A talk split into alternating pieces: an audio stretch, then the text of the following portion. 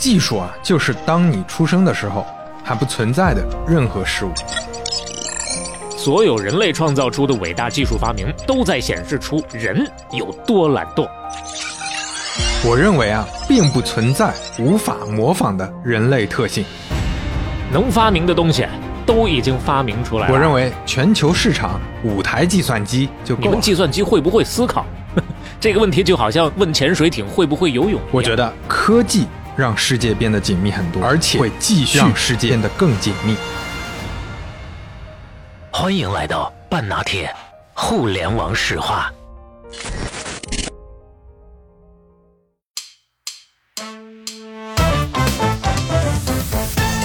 有钱人经常说一些神话故事，说什么乔布斯临死之前搞了几个锦囊妙计 啊，塞跟诸葛亮一样塞给了库克，你回头不知道该怎么搞的时候打开，嗯上面写着。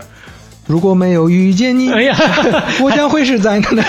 还带个调儿了是吧？他说什么上面其实写的是如果没有你，我们做不到啊？啊。这三款产品，一款是大屏的触控 iPod，嗯大家已经很兴奋了；一款是革命性的手机啊，这个大家知道是要发布的，开心啊、一个是全新突破性的互联网设备，哎大家有点懵，这是啥？互联网设备。然后乔布斯接着又跟唐僧一样就开始说，嗯这三款啊，一个是大屏的 iPod，一个是革命性手机，一个是全新突破性的互联网设备。嗯这三个啊，一个是大屏的触控 iPod，一个他讲的时候啊，他的那个 keynote 幻灯片里，这三个产品不断的旋转在同一个立方体上，然后慢慢的他说，大家明白了吧？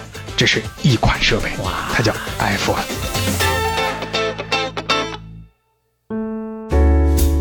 半打铁六十二期打板开始，大家好，我是刘飞，我是肖雷，嗯、不容易啊。不容易。哎，我这次有多不容易呢？我这我还没跟肖磊说呢，我这稿子呀，嗯之前写了四五万字，你怎么又搞这啊个？后来我就删，我就删，我删到两万字。又开始删，哎然后哎上回不是说之前说过一回啊，啊就有些细节呢，其实可以多分几期跟大伙儿多讲讲。是是但是前面呢已经把 flag 立下了，说这是最后一期了，是不是这个原因？对，就还是想一鼓作气讲完，就是拆成两期呢，又就感觉货不对版，对吧？就是结构上有点怪，嗯，所以就重新扩充到三万字啊，就是四减二，呃，四到二又到三，到三，嗯哎，这是精雕细琢啊。呃，不容易，就这那预期也别拉太高，对，就确实挺难讲的。最后前面是啥质啊量，后面就是啥质量，因为大家都有预期。而且这一期正好讲到大部分是我们都知道的事情了，哎所以更谨慎一点啊。是细节上就多会点儿，多多费点功夫。上回书说到啊，乔布斯经过一番周折回到苹果公司了，嗯先发了那个 Think Different 的广告，然后收拾烂摊子，苹果公司扭亏为盈了，砍掉各种产品线，什么四象限什么的，对吧？嗯，只剩下四个拳头产品，同时呢，扶持乔纳森成为设计总负责人，天天混一块儿，还招聘了。库存克星啊，解决了供应链的问题。后面几年呢，推出全新的 iMac、iPod 和 iTunes 商店，已经转型成为一家电子消费品公司了。嗯，那这个时候对乔布斯来说还不够啊，这就是今天我们要聊的故事了。哎，我们进入第一回，七种武器。哟，这开始走古龙风格了。哎，历史上最早出现智能手机的想象，那是一幅科幻漫画，嗯，叫什么呢？叫爱迪生的电话屏幕。哟，那是啥年代呃，？这这是一八七九年画的，是最早的视频电话加投屏的显示。小磊看一下，这个场景有点像什么呢？就是现在咱的视频通话，哎，完了呢，就把这个画面呀直接投屏到家里的客厅里，然后坐在沙发上，俩人拿个听筒，哎跟对面就能实时这个说对，话。而且那个年代还没有电视，它这个感觉就很像我们现在最新的那种超大的液晶屏电视了，对，特别大，那就是是比投影还大那么种。是，那这是最早大家的想象嘛？那个时候条件肯定不成熟了。嗯后来在我们故事里多次出现的电影《二零零幺太空漫游》里，已经出现了平板电脑的雏形，那就是个 iPad。这里面的主角呢，可以用它视频通话、看电影、翻照片等等。这个可能很多朋友应该就有印象，哎，看过的就有印象是吧？对，就是一个屏占比很高的一个电子设备了，已经。这 屏占比很重要。是是是最开始有 Pad 这种东西的时候，或者说有类 Pad 这种东西，你像那个牛顿，对吧？哎，没有那么高的屏占比。对你想想，这可是这么大几十年前的事儿了啊！嗯还有我们之前故事里提到的艾伦凯的那个原型设计，他一直想做平板电脑嘛，嗯，还是因为太超前，嗯所以这个技术不成熟嘛。那再后来啊，就到了手机时代了。早先的手机出现之后，在江湖上就流传着这么一个观点，来自美国的一位创新领袖啊，他来自一家科技巨头公司。那这家公司目前还没有做手机，但他说了，未来通信行业发展必然会让移动手机和计算机结合起来，用户拿起来的时候就觉得很熟悉啊。手机的主要操作是触控屏，上面得有各种图标，你可以点打开它们，可以上网，可以玩游戏，可以安装各种软件。这位是谁呢？这位当然就是小弗兰克·卡诺瓦。这是谁呀、这是谁呀、这是这位在的巨头公司叫 IBM 啊，这个观点发表于一九九三年啊，这就是叙述性轨迹。大家是不是好像是都认识的似的？对，这对大家肯定一听以为是什么乔布斯或者谁啊，对，卡诺瓦呢，在一九九四年通过 IBM，还真的把这个机器做出来了。嗯这台智能手机叫 Simon，简单说啊，这是一台触控屏的大哥大。小磊嚯 看一下，长得嘛有点像这个座机的那个听筒，只不过 对，在中间啊抠出一个屏幕来。就是对，就是早先的大哥大呢，它没有按键，就整个按键就有一个细长条的是一个触摸屏了。那这台机器你看起来好像呃有点那个意思，嗯但实际上它更接近电脑。为什么它需要插电？对吧？它那有时候没有电池没法移动没有便携电池，嗯需要开机，开机还要等半天，还会发出嘎哒嘎哒嘎哒的这种声音啊。这是咋里头是机械的呀？这是这早期的电子产品嘛，确实已经有 iPhone 的那个意思啊，但是也太超前了，技术不成熟。嗯，有多不成熟啊？卡诺瓦后来就说啊，他用的主板是参考了沃兹设计的主板啊，对，就是用的是苹果二的那种很原始的设计。啊所以这个机器大家可想而知性能太早了，太对早了。嗯那这个手机就没有成功，就再次说明啊，你有 idea 和能直接成功之间没有必然的关系啊。嗯时间来到了二十一世纪初，苹果公司呢靠 iPod 在二零零四年的净利已经是二点七六亿了，嗯巅峰时期的 iPod 年销量是五千多万台啊。全球没有精确统计，但是整个 MP3 的市场肯定是上亿的，嗯这个市场就是苹果开创的嘛。那这个时候，乔布斯就在琢磨新的事情了，包括他之前也提过数字中枢的想法。哎，这个时候手机时代了，那我就跟手机结合，感觉比跟个人电脑结合更靠谱。所以说，你现在大家都很习惯了，移动端这个终端那就放放在手机上。但是啊，说起来，十五年以前吧，对如果告诉你再过几年，我们主要上网的终端会是你手里的那个手机，很多人其实不太好去预想那个场景的。是，然后那个时候呢，苹果其实跟摩托罗拉有深度合作，因为要采购它的芯片嘛，所以接触手机也很早了。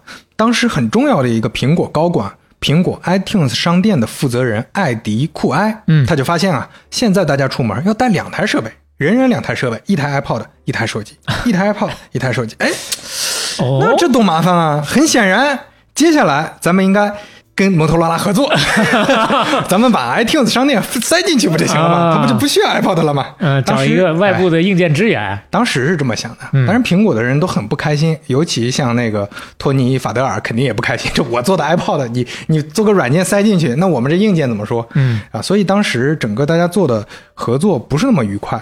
因为苹果公司自己还是很擅长做软硬一体化，对吧？那那个时候封闭系统嘛，是吧？那么多年，对，那个时候就跟摩托罗拉这么合作，越做越难受。比如说，他们就发现摩托罗拉的软件，嗯甚至不同的软件是不同部门负责的，还要挨个对接。嗯联系人是联系人，短信是短信，浏览器是浏览器，各做各的，特别乱。大场病啊！哎，就都是大场病，所以可想而知，那就是枉费心机，空费力，雪消春水一场空啊！这有文化素养了。哎，就跟托尼·法德尔吐槽的一样，特别难用。当时摩托罗拉推出的这个 Sala 这个 iTunes 商店的音乐手机啊，在手机里你不能购买音乐，那其实原则上是能做到的嘛，你也不能购买，很麻烦。你要在电脑上购买，再传到手机里去，传的速度和使用的体验甚至还不如 iPod 好。嗯整个交互界面品质都很差，包括最高配的硬盘也只能存 1.5G 的音乐，比第一代的 iPod 都差很多呀。嗯所以大家搞不明白我为什么要买个音乐手机，我买个手机再带个 iPod 还是依然是最好的选择。是，那 iPod 之父托尼·法德尔一直强烈反对这个事儿，他说：“我们自己做手机怎么样？我们自己做硬件。”当时苹果内部也有很多人觉得可以搞，而且有很多团队已经在尝试做各种实验了，各种有意思的项目了。嗯，这就说就是冲冲着手机这个方向去的。哎，有的是冲着手机，有的不是，这就有意思了。就是在苹果内部，估计跟大家想的不一样。虽然我们说乔布斯是暴君，对吧？但其实苹果公司反而不是那种自上而下的，就不是说乔布斯觉得要干这个，所有人都奔着去干，而是大家自己去安排，嗯自己去折腾。嗯，你折腾出来什么？乔布斯啊，就跟翻牌一样，清点一下，哎，这几个事儿传一传，我们集中注意力搞搞这个。最早的话，我们之前听到哎这个模式大概是从贝尔，当然现在可能很多的大公司里面都会有这样一些土壤啊。对，但是实际上我们看到了很多公司啊，一旦大了，嗯基本上就变成自上而下的了，基本上变成 CEO 制定目标，高管拆目标，拆完之后给中层，中层给基层，基层给实习生，对吧？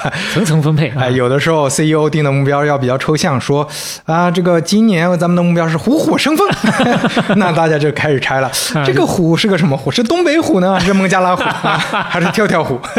是是个东南风呢，还是西北风呢？嗯那大家就就迷糊了。很形象啊，是吧今年要是一日千里的话，得考虑是往东走还是往西走的千里啊。苹果公司不是这样，就大家可以自发的去搞一些东西，让嗯乔布斯去决策嘛。另外一件事儿就是对乔布斯来说也时不我待了，他必须要赶快推进了。他的精神头儿估计只能做一个重要产品了。哎呦哎上一期我们也提到啊，他这个胰腺癌啊，哎，这个癌症手术，嗯二零零四年动的。那我们这儿要稍微补充一点，这儿要稍微补充一点治疗癌症的资料。嗯乔布斯呢，不光是用玄学和冥想治疗的，因为现在好像普遍大家都认为是他自己笨，耽误了治疗。啊，对，早期不愿意做手术嘛，是吧？对，实际情况比较复杂。嗯我们也说过，乔布斯毕竟是硅谷易建联，他后来跟那个基因泰克公司的 CEO，本身他也是苹果董事，啊所以跟他之间有深度沟通，包括跟斯坦福大学的一些医疗团队，还有包括全美最著名的六个权威的肿瘤科医生，他其实都深度交流过。如果他想的话，他会哎有最好的条件。对，条件是到了，但是这里面有一个非常麻烦的点，在于他的那个胰腺癌不是我们平时常说的胰腺癌，嗯他的那个胰腺癌本身在胰腺癌里按统计只占百分之一的概率发生，哎是一种很特殊的胰腺癌，叫胰腺神经内分泌肿瘤，而且它存活率相对比较高，有百分之五十五的概率能活五年以上。嗯，啊，同时呢，医学界也没有统计意义上最好的解决方案，所以他当时也是犹豫，就是你这能不能治好？相对比较开放的一个态度啊。是，所以也不能全怪乔布斯自己现实扭曲，这也不是特别严谨啊。那就说回乔布斯，二零零四年动完手术恢复之后再回到公司，大家都感觉到他着急了啊。以前是考虑市场环境，现在他得考虑自己的这个身体状况了。那如果能再活五年、十年，要做什么？这是他考虑的问题。嗯，有的时候他甚至跟乔纳森散步的时候就开始哭啊，说：“哎呀，我这担心自己能不能等到儿子高中毕业。”他当时这大儿子在上高中了，你看，在这个时候就能感受到他的这个核心的生命驱动力是什么了。换个其他人，可能很多人想的是最后这些时间我怎么享受生活。对但对他来讲，享受生活就是充分的活，是就是把自己喜欢的这些事儿要干明白。是的，那现在摆在乔布斯面前，他喜欢的事儿要搞明白的这个事儿是什么呢？那就是做一个新产品。这个新产品它有好几个选择。嗯第一个是乔纳森推进的平板电脑，嗯因为乔纳森团队下面有好多人，就刚才说的那些做实验的，有些人搞出来了多点触控，啊而，且他们这个多点触控是为了更便携的大屏幕电脑。他们认为要做一个便携电脑，哎，嗯用手去操作挺方便的，就像现在大家也习以为常了。所以是先为电脑做的。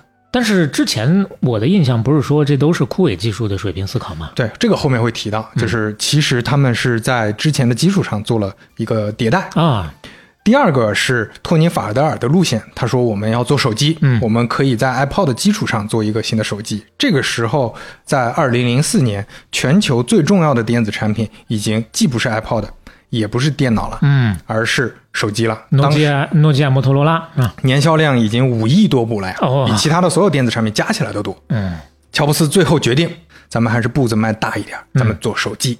那他跟乔纳森也解释，他说：“我不确定啊，是不是能说服消费者买一台平板电脑，嗯但我很确定能说服他们买一台手机。”我翻译翻译这句话，国内产品经理的前辈也是我的老师于军，嗯他有一个经典的公式，叫产品价值等于新体验减旧体验减迁移成本。嗯就是你必须得考虑新的产品比以前的产品好，而且要好得多，好到用户愿意迁移过来。嗯，因为迁移本身有成本嘛。是比如说平板电脑，你替代的是什么？个人电脑、台式机啊。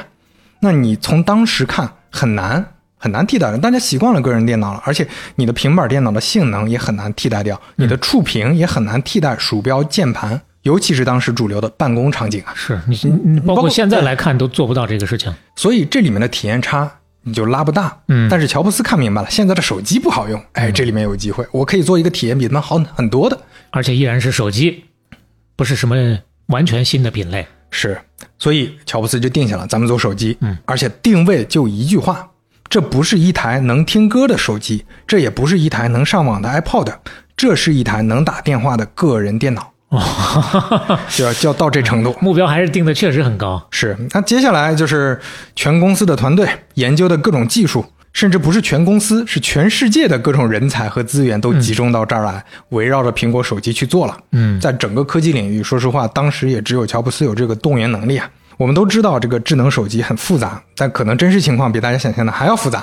接下来，苹果公司就像是个武林高手啊，你要称霸江湖了，你光有想法不行，你还得有七种武器。哎，这一个一个开始传了。我们就来唠一唠这七种武器。嗯，第一种多点触控，就刚提到的，世界上第一个多点触控的技术出现在一九七二年，哪儿呢？欧洲核子研究组织。有这个地方诞生了太多重要的发明了，包括互联网啊。哦最早的电容多点触控屏不是用在消费电子上的，嗯是用在超质子同步加速器里。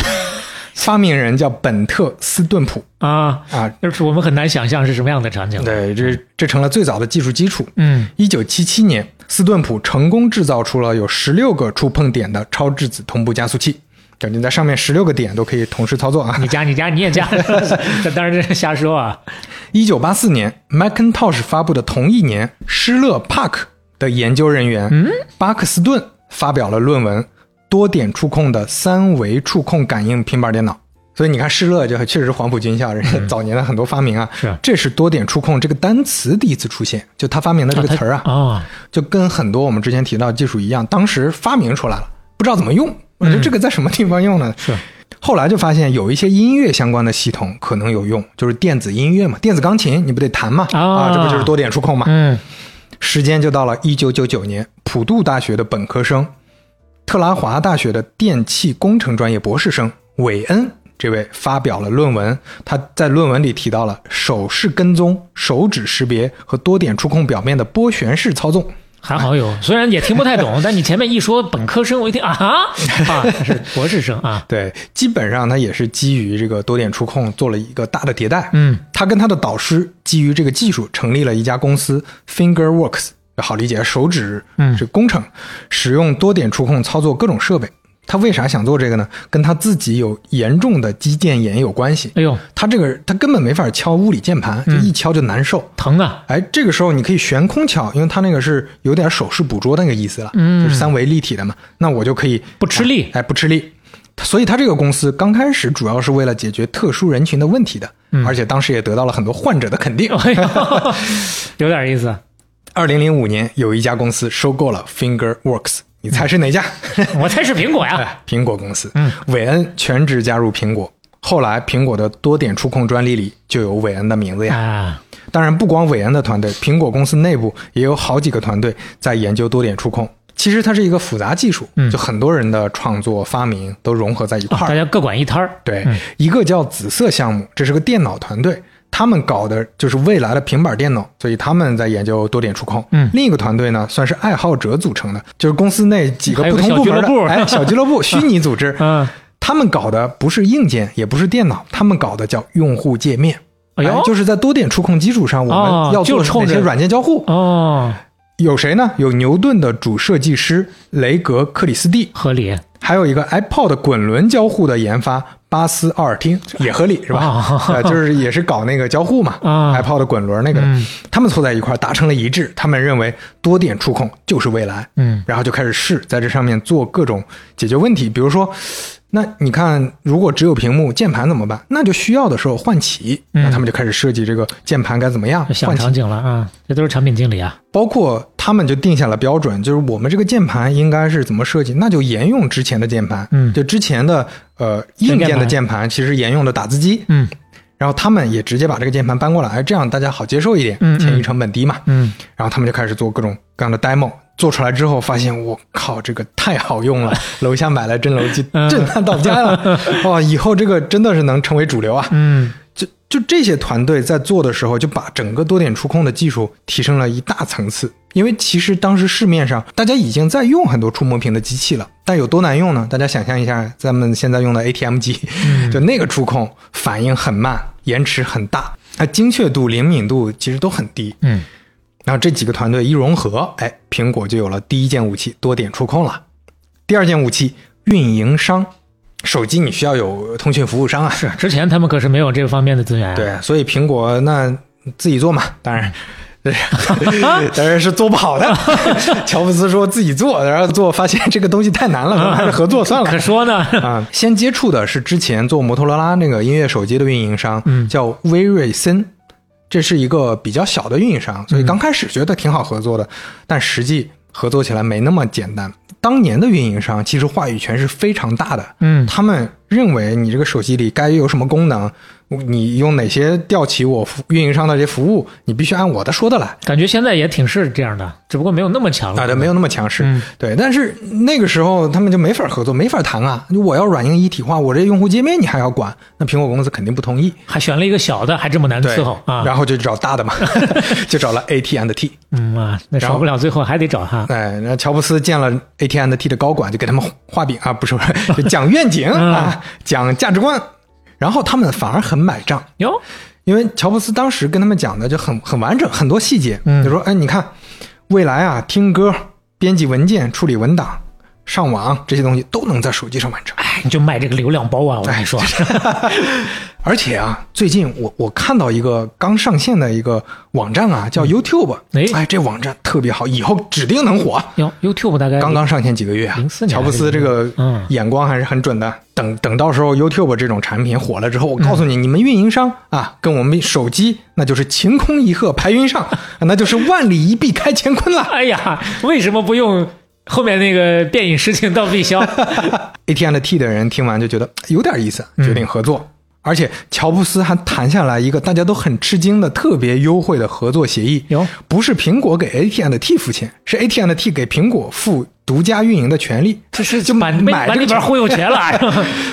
乔布斯这意思就是，回头我是给你做推广啊，嗯你们现在不是想扩大市市场吗？我手机卖出去，到时候用户全都用你们的运营。这就给你找新增长极啊！哎，而且当时苹果公司不光有所有产品设计的全部权利，还有定价权，就是手机我能自己定价。但当时在那个呃其他的手机厂商是做不到这个的，就是都都类似合约机的那种东西啊。对，就是之前只有合约机，你可以理解，哦因为之前手机只只能运营商来卖，相当于运营商采购了，就这么理解。还有专营权。对嗯而且当时 AT&T 甚至每台机器都开始付苹果税了，就是每个苹果用户的流量费啊都要分百分之十给苹果呀，哦，这样就感受运营商的这个费用，那也是独一家了。嗯，哎，第二件武器到位了，运营商搞定。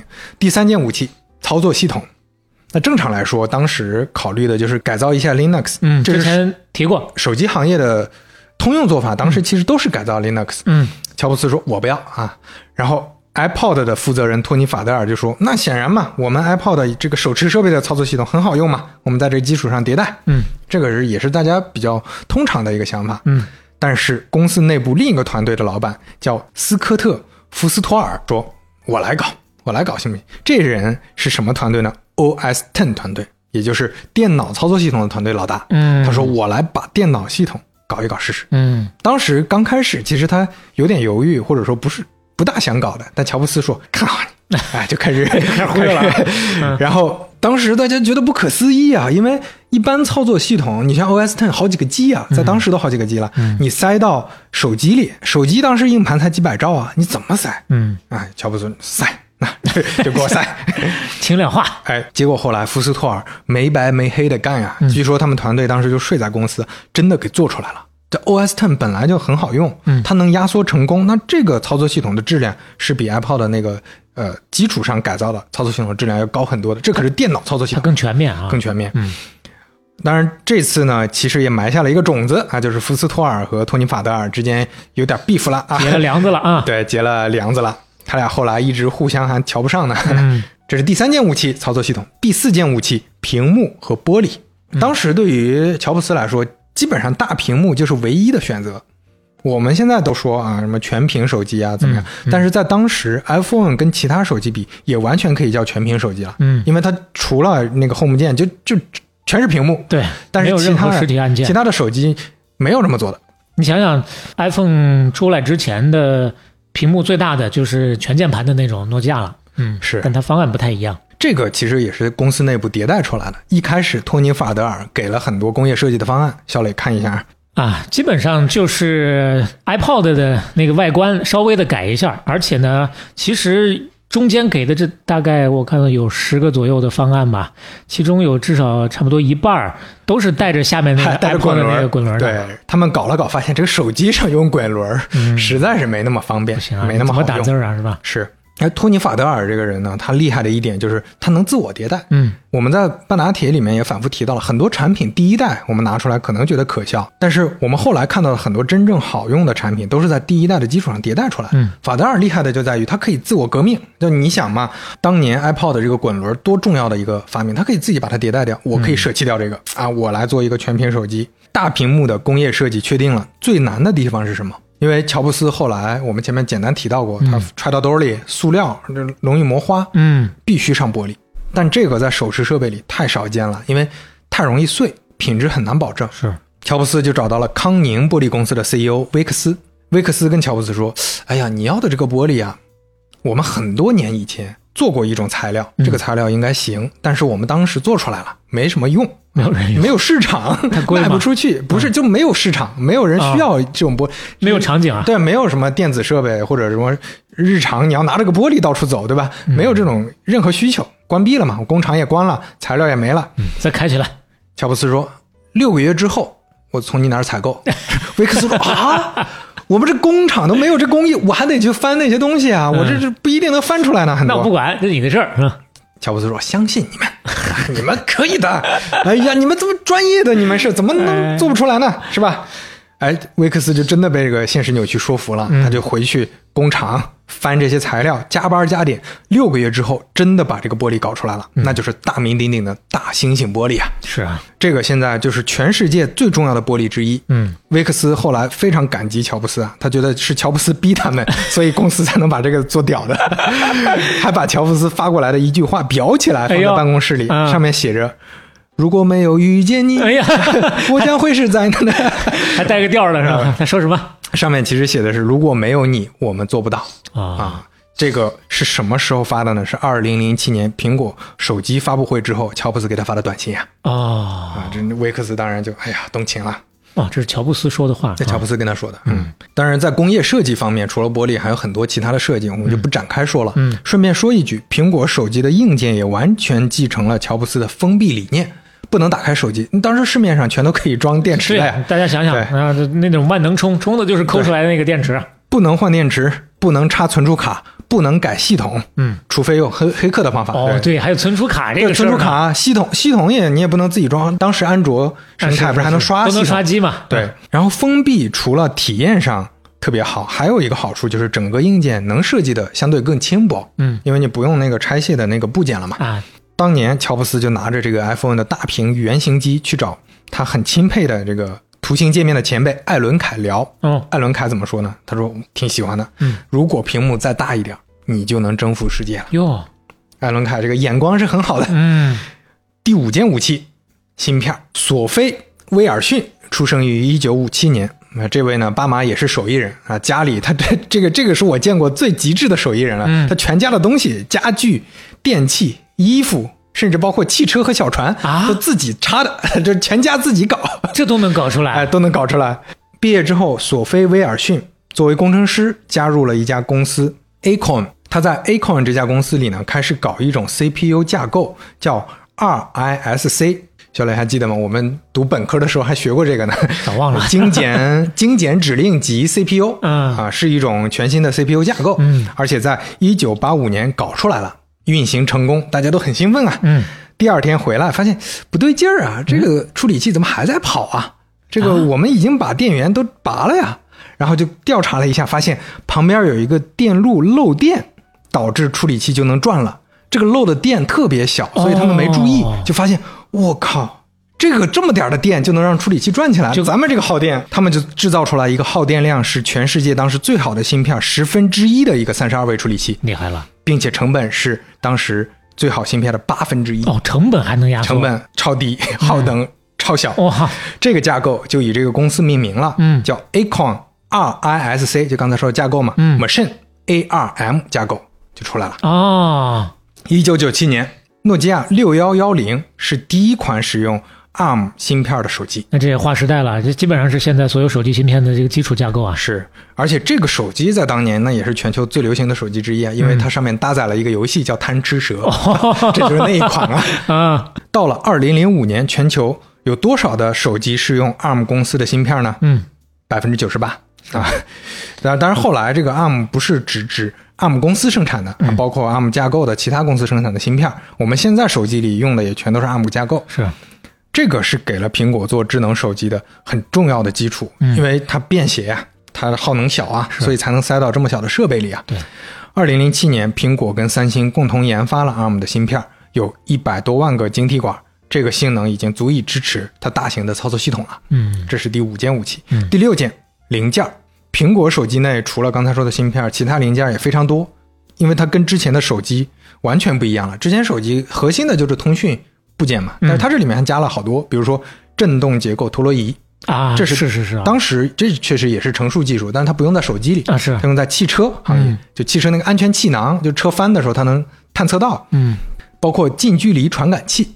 在 iPhone 第一代的时候就设计了，在打电话的时候，你这个脸蛋子呀，它容易误触，对，识别到这个时候你是打电话了，嗯所以它就整个屏幕就关掉了。嗯这个近距离传感器，那个时候也是有的。对，包括 GPS，那这个也非常成熟了。当时嗯包括磁力计，其实就是指南针，这一堆东西，当时很多手机里都没有，它都全部塞进去全塞进去了。哎，当然最重要的还是电池。说到电池呢，我们往回稍微追溯一下，要追溯到一九七六年，美国石油巨头埃克森美孚哟，科学家惠廷汉姆，他以硫化钛为正极，以金属锂为负极，制成了世界上第一块锂电池。锂电池之父。埃克森美孚申请了专利，但是性能还不够好，所以当时应用场景很有限。嗯，到了一九八零年，牛津大学科学家古德纳夫带领项目组设计出以钴酸锂为正极材料的新的技术方案，提升了锂电池的综合性能。嗯一九八三年，日本公司旭化成的科学家吉野章沿用了古德纳夫的钴酸锂正极，同时做了很大的一个迭代。嗯，这个迭代之后，一九九一年，索尼成功推出了世界上第一个商用锂电池，然后锂电池就快速席卷了市场，成了消费电子的主流。二零一九年，诺贝尔化学奖颁发给了惠廷汉姆、古德纳夫和吉野彰。哎呀，这背后这你看，至少有这么三步的迭代，才能走到今天这个基础啊。是，你看这个时间，九十年代锂电池慢慢变成主流了，哎，苹果公司这个时候也有机会去用一个性能很好的锂电池了。当然，除了刚才说的很多现成的零件，要把这些零件都塞到一个手机里，很多情况下要做定制，甚至要深度改造供应商的工厂。嗯那这就说到最后一个武器了，第七件供应链。还是库克啊。那库克带领下的供应链对这个事儿的帮助真的非常大了，就包括刚才说的康宁玻璃，嗯包括 ARM 架构的芯片，包括台积电。那台积电整个就是苹果扶持起来的呀。嗯手机的硬盘存储、手机摄像头，各种各样的这些零零部件，其实都是深度影响了供应链去采购，才能把它塞到一个手机里去做整合的。从客观上说，苹果也确实大大推动了智能手机的成本降低。虽然比起来，我们现在的手机也挺贵的，但是性能那可是成千上万倍的提升啊！是性能、屏幕、存储、信号等等。比如说，我们对比一下 iPhone 十三，单核 CPU 运算速度是三 G 赫兹，Macintosh 啊，当年的主流个人电脑 嗯，运行速度是七兆赫兹左右。哎呀，很多人还经常拿来对比，就是当年送人类上月球的阿波罗制导计算机，嗯。性能是零点四兆赫兹，哇，就所以大概是百万倍的差别啊。嗯，你这个提升就确实是太厉害了。，对这个提升背后，其实就是整个全球化的供应链改造之后才带来的呀。有个说法就是 iPhone 在地球上转八圈才能到你手上啊，因为是全世界的零件集一身造出来的。嗯，这儿有一张很形象的图，小磊可以看一下。一个 iPhone 手机当然是以第十四代啊 iPhone 十四为例，分别给你指出来哪一个部分用到的是哪个品牌哟，来自于哪个国家啊。真的是全球化的一个产物了。整个手机、iPhone 相关的材料特别复杂多样，几乎是人类工业的供应链能达到的巅峰了。嗯，那我还查到了一个特别有意思的统计，就是 iPhone 里面含有什么化学元素。嗯，我们拿当时他们做实验的 iPhone 六举例子，嗯按照化学含量排序，有什么呢？铝碳氧铁硅、嗯铜钴氢铬镍、锂锌镁硒钙、硫钾锰钛磷、铅钒铋木氮、钨镓砷铝金。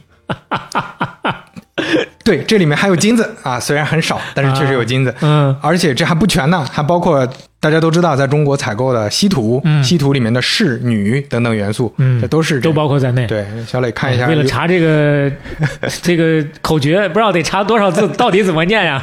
对，小磊看一下这个这个元素表，整整一张表啊！就像我们前面反复提的一样，用的都是成熟技术，多点触控啊、CPU 啊、硬盘啊、手机各种部件、玻璃啊、屏幕，它就是整合的好。那同时，咱们也得看到苹果这整合没那么简单。前面说的每一步走的其实都挺辛苦，都挺艰难的，而且很花钱啊。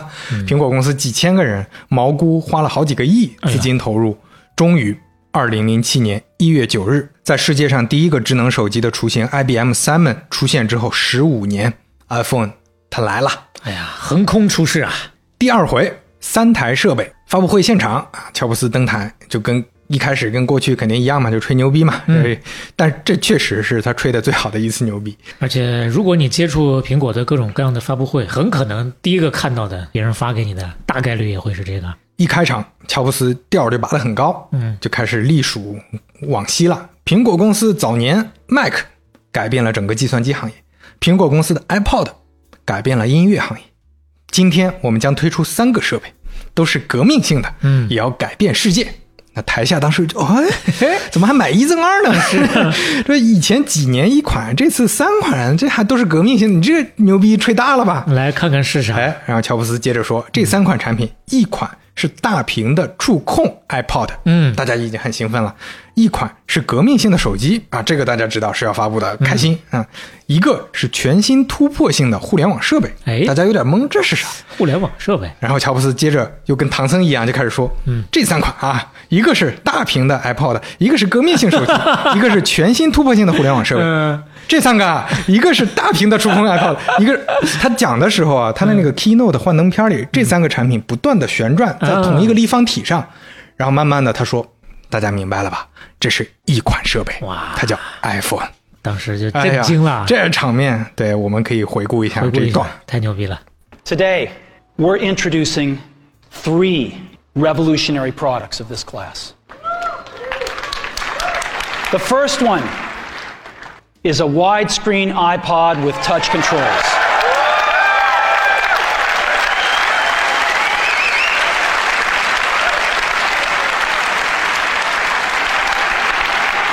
The second is a revolutionary mobile phone.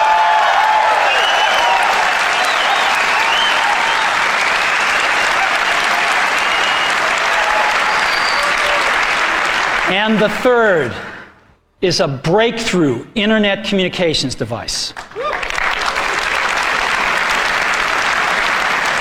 So, three things a widescreen iPod with touch controls, a revolutionary mobile phone, and a breakthrough internet communications device.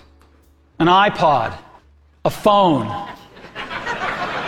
and an internet communicator. An iPod, a phone. Are you getting it? These are not three separate devices. This is one device.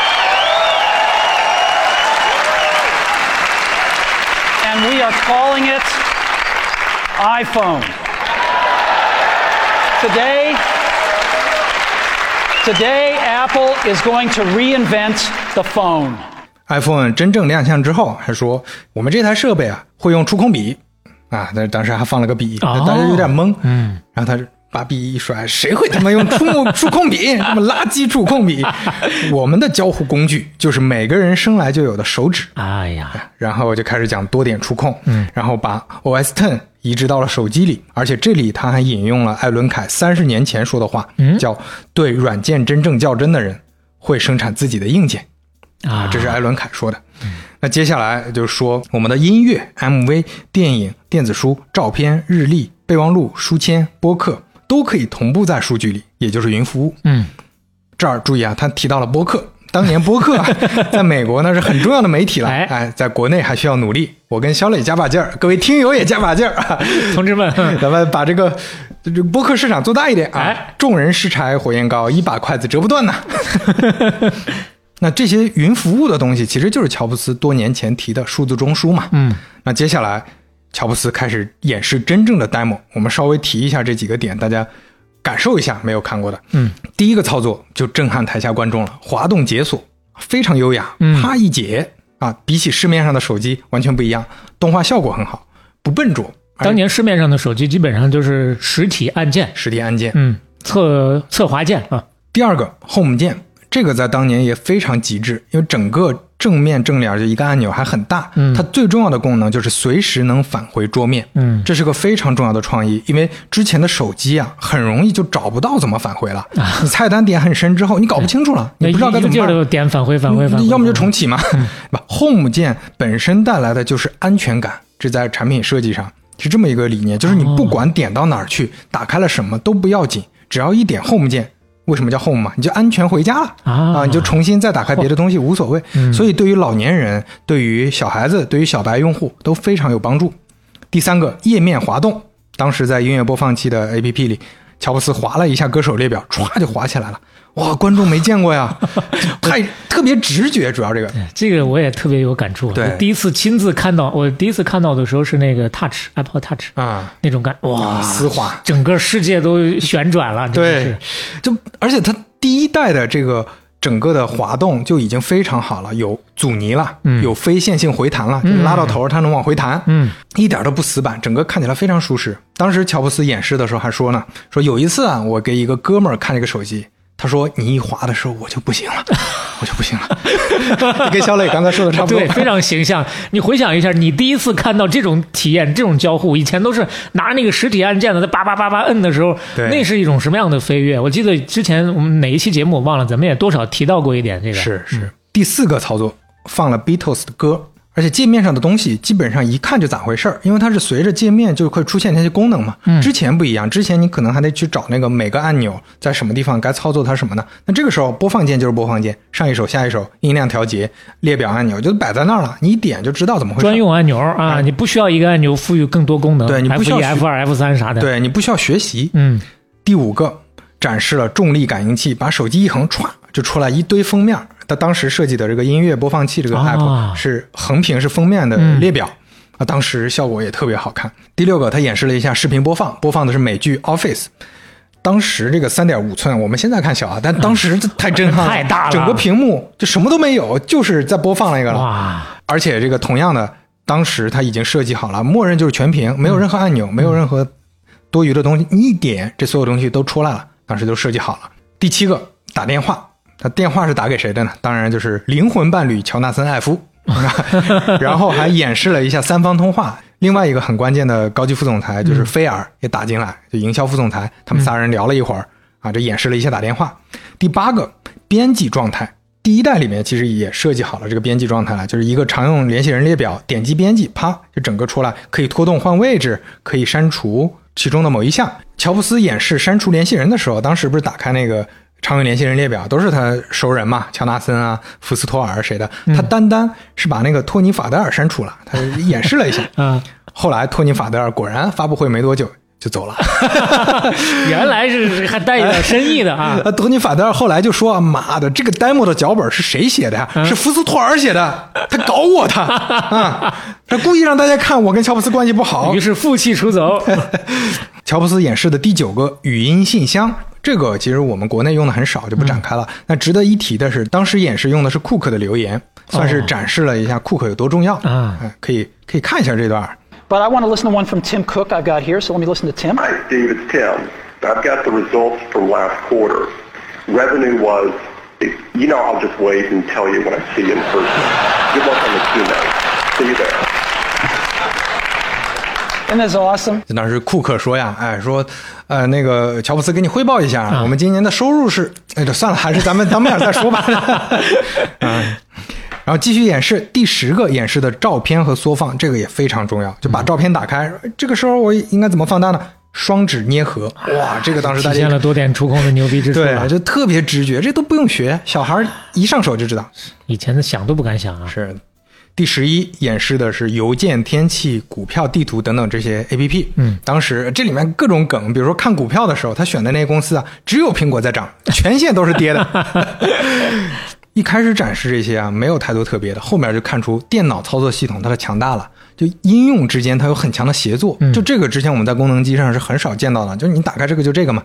但它这里面，比如你在邮件里面能直接点击超链接去拨电话，嗯你在地图里面也能看到电话去拨电话。当时乔布斯还演示了一下怎么搜星巴克，他搜了一家最近的星巴克，还打了电话过去。 And I can even go look at that Starbucks. And there it is. And let's give him a call.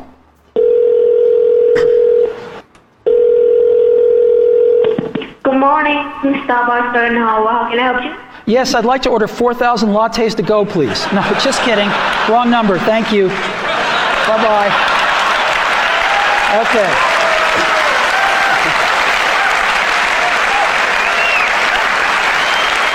呃，这很难想象一个正儿八经的发布会上，还真打了个电话给星巴克，还开了个玩笑，呃，他跟人家说的是：“你好，我要订四千杯星巴克啊，对不起，打错了。对，立马就挂了。就是你很难想象一个正儿八经的发布会上能打一个这么一个电话去搞搞个笑，对吧？去玩个梗。”星巴克可能就不太高兴了。然后接下来第十二，嗯，他提到了对搜索引擎的支持。乔布斯没自己讲，直接请出了 Google CEO 施密特。当时施密特就上台了，嗯，上台就讲了一下这两家公司的多么好，关系我们啊，我们未来说不定合并呢，合并就叫 Apple Go，就是还包括对邮件和门户网站的支持。雅虎的创始人杨致远也亲自登场，也去了给他背书了。嗯，第十三最后一部分展示了最强大的多功能。前面说的是普通的协作跳转嘛，这儿就厉害了。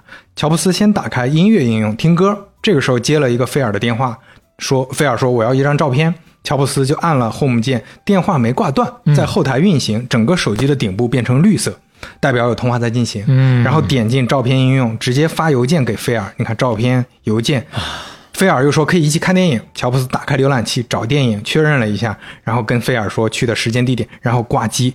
关键问题是他这儿设计的，挂机之后音乐继续播放，哇，就感觉什么东西都串起来。嗯。啊，这个大家都没见过，就觉得哇，手机上能这一一切很顺畅，你不用说点来点去，点来点去，关掉这个再打开那个，这真的就是实现了把电脑做到这么一个小设备里了，而而且是多任务的。是我们讲到这儿，哪怕你没看过这场发布会，你会听得出来，我们现在智能手机里用的绝大部分的操作和基本的框架，在二零零七年这一天都基本上讲讲明白了。嗯，就甚至包括安卓也都在这个大框架内了。这就是 iPhone 的发布会了。嗯，iPhone 发布之后，当然有很多正面的声音，因为很多东西一看就懂嘛。是那果粉甚至就把 iPhone 叫“上帝的手机”，啊，上帝之机。确实做到了重新发明手机啊。啊，后来发售的时候都去排队买啊。乔布斯还在那个苹果店的现场，大家就跟朝圣一样去看他。乔布斯一看，哎，排队的人里边有个之前的哥们儿阿特金森啊，就当年跟他做用户界面那个哥们儿嘛。乔布斯就说：“哎，你你我不是给你一台吗？你怎么还在排队？”他说：“我要六台。” 当黄牛去了。当然，除了正面的声音，也有负面的声音。美国专栏作家也是咱们同行，播客主播 约翰 C. 德沃夏克他就说，苹果应该立刻停止生产 iPhone。哟，iPhone 正在损害苹果的企业形象，嚯这太冒险了！你们这个手机行业你们又不懂，搞不定的，偷鸡不成蚀把米。这么不看好吗？呃，当时市面上很多这种评价啊，嗯包括我们的老朋友苹果一身黑的比尔盖茨老师，他表示还不错。嗯，但是微软的 CEO 史蒂夫·鲍尔默扛起了黑苹果的大旗啊。啊，他说，iPhone 不可能获得任何重要的市场份额，没有任何机会。这些都不算是手机行业内的评价，那手机行业里的评价呢，基本上都是看不上。你这都没有键盘，嗯你这信号也不稳定啊你这续航这么低，嗯你这价格这么贵，你从这些量化的指标来说都不太行。但是啊，就是用户体验确实还真的没法量化。你就说是多点触控这个体验值是一百还是三十，这你没法算啊。对，那咱咱咱现在这么想，他出来确实划时代的那么牛逼，他肯定行啊。但是你如果建立在回到当时，尽量的去理解这些业内人士，且不是特别酸的那种说法，他们确实可能认为不行的话，对就你想想当年我们又说回牛顿刚出来的时候，其实这个体验也是挺划时代的，但整体的这个走的也不是很好啊，是这说明可能他们觉得步子有点迈的太大了，最基础的没有做好。对，就就是还是当时大家对手机的评价是分在那几个量化的指标里，那这些指标你没完成好，嗯那可能就陷入这种过去的惯性思维了。就是基础的嘛，一一一后面多少个零都得建立在前面那有那个一的基础之上嘛。是，手机行业第一大厂谁呢？诺基亚嘛。嗯诺基亚的首席策略师安西万乔基啊，这位老师也被。钉在里啊，不是，就是也被 放在了历史的一个关键的时间，他的话会 标记点上对，反复被引用的、啊。他说，手机市场跟个人电脑市场是类似的。苹果呢，它靠 Mac 能够引起一些关注，但你看他们在个人电脑市场不就是个小众角色吗？嗯，在手机市场也是一样，不代表不能成，但是就是个小众品牌了啊这样感觉挺合理的嘛。因为从当时的市场上看，Mac 在那个年代差不多是百分之十的市场份额，嗯大家普遍评价 iPhone 就是个小而美的百分之十的一个手机了。这个思路倒是站在他这个大厂的这么重要的一个位置上，倒也能理解。那真的是山雨欲来风满楼啊！跟 iPhone 发布的同一年，谷歌发布了收购安卓公司之后的全新开放系统安卓系统。同一年，安卓就出来了。同年底，对，嗯安卓就出了，用的方法跟之前微软的几乎一样，就是开放系统，而且超苹果，嗯谁都能用。二零一零年，安卓系统已经成了全球第一大操作系统。嗯，诺基亚这前后夹击啊，一个苹果一个安卓，迅速衰落。这个衰落的程度可能是历史上大厂里边非常少见的。它之前的塞班系统迅速就没有生态了，没有人在开发塞班的东西了。嗯，二零一二年，你看刚过去五年，诺基亚的市场份额是百分之四，就它最高的时候就在前几年是百分之五十，全球份额啊，就一半的人在用诺基亚呀。二零一三年，诺基亚出售给了微软。这儿要提一句啊，收购是鲍尔默坚持做的，嗯比尔盖茨都比较反对，而且反对的人里面还有一个很重要的高管叫萨迪亚。纳德拉啊 他也非常反对对嗯，但是当时鲍尔默说的算嘛，就给收了。那所以你还还是能看得出来，这个萨迪亚还是有点是不一样的啊。能看明白一些事儿啊。诺基亚的市值巅峰就是零六年，再往后的曲线看一下，到一二一三那个时候，到了低点之后啊，后面就基本上没有太多的动静了，就是趴窝的长尾了。然后行业的第二摩托罗拉呢，它其实在 iPhone 出现之前就已经被诺基亚打得很疼了，嗯。从原来第一的位置早就拽下来了，嗯，后边的故事也不用多说了，它的市场份额的曲线就更明确了，掉得更狠一些啊，就是曲线更陡一些，就是后面连长尾都不太有了。就是一个大下坡啊。嗯最经典的、最广为流传的是黑莓的创始人，他当时看到了 iPhone 之后很紧张啊，嗯，找当时的 CEO 吉姆巴尔斯利说：“说你你看看 iPhone 是不是关注一下？”嗯，吉姆巴尔斯利说：“嗨，没事儿，不中用。我们完全没问题。”就原话说的是 “We will be fine” 啊，这句话被称为黑莓手机的遗言。你说这媒体也挺损的。二零零六年那是黑莓的巅峰，整个全球的市场份额百分之二十，全美市场的份额百分之四十八呀。嗯美国人有一半儿在用黑莓呀，那是半壁江山。二零零七年，黑莓的销量就开始滑了。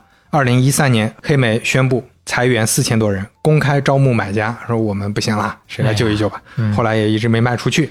到了二零一六年，黑莓宣布彻底关闭手机，变成软件公司，给汽车做车机，一代神机品牌也退出江湖了。是，现在有很多人如果曾经用过黑莓的话，还会把它珍藏起来，包括零幺 Coffee 啊，其实也有不止一台 黑莓的手机，哎大家回头去喝这个芝麻半打铁的时候，也可以关注一下。哎，零幺 Coffee 是我们合作的一家咖啡馆，在杭州。大家想了解他们的资料，我们会放到 show notes 里来啊。嗯那这儿有一个很有意思的图，是黑莓和诺基亚的市场规模曲线几乎保持了一致，而且这个图很好的跟 iPhone 发布的时间结合起来，看就非常有意思了。嗯，这感觉就是苹果铁拳啊，你一往上走，啪一拳给你砸下去；一往上走，啪一拳给你砸下去啊，啊，然后最后砸的没脾气了，就彻底平了啊。是两个走势啊都非常的一致。进入二零一零年代之后，整个移动手机的生态差不多就是被苹果和安卓霸占了。嗯，安卓的故事未来有机会再讲，这儿就不多说了。那 iPhone 的发布直接相当于干掉了整个行业的老玩家，就几乎一个玩家都没剩下。嗯，在安卓阵营里成长起来的是谁呢？是 HTC，是三星，是 Google、小米、华为、中兴、vivo、OPPO 等等了。嗯你根本看不到那些老选手的影子呀，什么爱立信什么的都没了。那 iPhone 发布之后，再加上模仿 iPhone 的安卓手机，都被叫做智能手机。以前的塞班系统，哪怕自称是智能系统，现在基本上都归为功能机，对 也挺惨的。最多给它叫个，当年叫个类似于半智能吧。对对吧？它自称当然是智能啊，他就说的我就是 N 九五智能手机嘛，嗯对吧？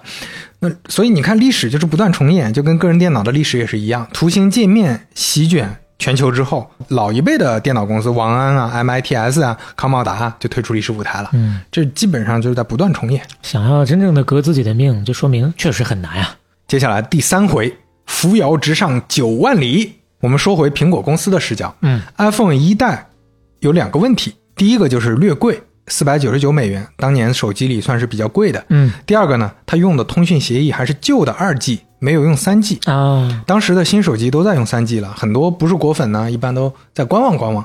iPhone 第一代就只卖了六百多万台，当然当当时看非常了不起了，嗯，但是还不是那么成功，还是个小众品牌的感觉。嗯但是观望的人没观望多久，二零零八年七月，iPhone 的第二代产品就发布了 iPhone 三 G。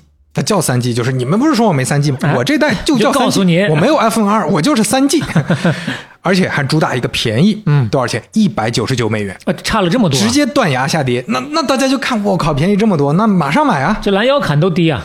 然后快速流行，iPhone 三 G 销量两千五百万部。嚯，从这一代开始，操作系统也改名了，叫 iOS。嗯 iOS 一点零就在 iPhone 三 G 上登场了。零九年又过了一年，三 GS 发布。嗯 S 指的是速度快，性能有提升。对这个最开始的时候还以为是类似于 Super 什么的，后面才知道啊是 Speed 的这个意思。这一代也很成功，嗯销量三千五百万。二零一零年中旬，iPhone 四发布，那这是很多苹果用户心中的神机啊，特别好看，而且也奠定了之后的工业设计基础。嗯，用的呢是不锈钢的框架和前后玻璃面板，非常轻薄，厚度九点三毫米。哇，它用的是视网膜 Retina 屏幕，意思就是肉眼你看不出来像素点了。嗯，配了前置摄像头，一天预定量就有六十多万，一共卖出了五千多万。这是绝对划时代的。你如果问现在你心目当中啊，这个最经典的一代是什么？各种答案都会有，但是感觉上还是觉得四啊和四 S 算是这这同一同一大代吧，是会是最多的。而且 iPhone 四基本上算是入华比较主流的第一款手啊，机了。对，最早是啊，三 GS 是最早进入中国的，，对但是那个时候用的很少。四是流行起来了。嗯我记得身边很多朋友都在买了，是五千块钱呢。那时候买不起啊，但是摸过啊，摸的时候感觉就不一样。这手机我的第一个 iPhone 就是四，然后是买了个二手，当时 iPhone 四是二零一零年嘛，嗯二零一零年还有谁买不起啊？当时远在北京的一个创业者，他发了条微博，他说：“我现在用 iPhone 一，换安卓呢这些配件就浪费了，嗯但是换 iPhone 四呢有点贵，哟，好犹豫啊，怎么办呀？”这位创业者是谁呢？他叫张一鸣，当 当年买不起啊、哎呦，这个这也是个小故事啊。我你想想，回到那个年代，离现在说起来也没有那么远啊。是，现在人家是什么水平？哎，就未来聊中国互联网的时候，我们再聊这些啊。嗯，差不多从 iPhone 四，苹果是手机行业霸主的身份，那就坐实了。之后出货量，那就几乎是跟三星交替着做的，嗯就是全球的前两名嘛。老牌的手机厂全打趴下了，深度致敬 iOS 的安卓系统也很快流行了。啊，乔布斯还有最后一个产品要发明。二零一零年，苹果在发布 iPhone 四之前的一月份开了一个新品发布会。嗯，当时乔布斯经典的一种方式嘛，就是制造悬念，屏幕上放了两台设备，左边一台 iPhone，右边一台 MacBook，中间一个大大的问号。嗯他说：“你看这边是专业级的办公，做这些复杂处理的，嗯这个是便携设备，中间能不能有一个又便携能处理很多事情的一个设备呢？可以啊，这台设备将会给上网本儿致命一击。那些年。哦，对呀，那些年上网本儿其实还是个非常流行的，还有这么个概念，是是是，轻薄一些的啊，对，就是为了上网。要给上网本致命的一击。这款产品叫 iPad 哎呀，你看啊，，那 iPad 的演示我们不展开说了。发布会最后的这段特别动情，这段也是很经典的一段，就是乔布斯放了一张幻灯片，一个路牌，科技向右，人文向左。嗯，乔布斯说，苹果公司我们就是站在科技和人文的交叉路口做出来 iPad 的。iPad 的评价呢，它不像 iPhone 一样，当时正方比较多，基本上正反双方辩友都有，大家还在吵架啊。嗯 反方辩友，我们的比尔盖茨老师又发言了。哟那比尔盖茨说：“哎呀，我没有当时看那个 iPhone 的感觉。嗯，iPhone 发布的时候，我觉得，嗯，微软定的目标还不够高啊。iPad 我看到的时候，我就没有那种，哎呀，这个要是微软做出来该有多好，我没有这种感觉啊。虽然多少呢有那么一点点小小的酸劲儿，但是呢，可能也是能说明一些问题啊。他当时就认为这就是个电子书阅读器啊，嗯搞个电子书有啥意思？但是这个又被打脸了。iPad 当时第一个月就卖了一百多万台，九个月卖出一千五百万台。iPad 基本上算是开创了智能平板的市场，干掉了上网本，遥遥领先当老大，直到今天。这是最近两年多的这个整个智能平板市场的份额。小磊看一下，哎，最大的是苹果，后面跟着的是三星、华为、亚马逊，但是相应的跟它的。呃，比例来看的话，就明显的小很多了。但你要知道，苹果的这个价位比其他的那几家可都是明显的高出一大截啊。对，而且这里面的份额，其他家加起来基本上还不如苹果高呢。很多年份的话，iPhone 和 iPad 之外，苹果公司还发布了一个影响深远的产品，那就是应用商店 App Store。那苹果公司之前作为全封闭的公司，以前做电脑的时候，软件基本上是跟合作方合作的。嗯，但现在手机市场这么繁荣，你让小公司和小开发者进来，这个很重要。公司内部就一直推动。乔布斯一开始是完全不同意，到后面慢慢松口了，就是啊，那大家试试吧。但是他定的这个。标准和方式也是整个市场里前所未有的，就是苹果手机的应用只能通过官方商店下载应用，而且每一个应用都要经过苹果公司的严格审查和批准，嗯，保持品质，省得苹果里面的应用一团浆糊啊，还是算是某种意义上的封闭、半封闭的打法啊。对，那这个做法到今天，其他任何生态里都没有。能模仿的，就包括安卓生态里面，虽然我们说有 Google Play 这个商店，但是实际上也可以都自己安装。是，但只有苹果，我就是这么硬气。哎，就不知道再过两年啊，跟欧洲的这个官司，让不让侧载这个事儿哈，是不是最终会有一个结果？二零零八年七月，苹果应用商店发布，九个月之后下载量破了十亿啊。二零一零年 iPad 发布，发布之后能迅速火起来的原因，就跟很多应用有关。比如说愤怒的小鸟，嗯啊，当时很多人买来就是图这几款游戏的 啊，所以这就是苹果已经吃到了半开放的这种应用生态的甜头了。是 iPad 发布的五个月内暴增了两万五千个新应用，就很多开发者就涌进这个市场里来了。我能搜到最新的数据是，二零二二年 iOS 上架的应用已经有一百八十万个了，哇，太特别丰富。嗯。那这个看起来就是苹果手机和平板里的一个应用 App Store 嘛？其实没那么简单。App Store 开创了一个新的产业，那就是手机应用独立开发者。嗯，大量的创业公司、小团队，包括个人开发者，都在这个商店里用苹果的规范去开发软件。一方面确实有要求和限制，另外一方面呢，苹果其实提供了非常好的基础的套件和方法，给 SDK 嘛，哎，相当于降低了很大的门槛嘛。嗯。所以，这个半开放生态也间接让移动互联网繁荣起来了。后面的很多移动互联网的开发者受惠于这方面吧。说回苹果 App Store，整个的体量大的可怕。苹果的报告说，二零二二年 App Store 创收又破新高，一点一兆美元，也就是也就是一点一万亿啊。其中百分之九十说是给了开发者的呀。就虽然税收的多，但是很多优惠策略都 给了开发者，就至少他这么说啊。所以说，这还是一个双赢的平台啊，是属于秦始皇照镜子啊。对，捧哏都要歇后语了，也太卷了吧！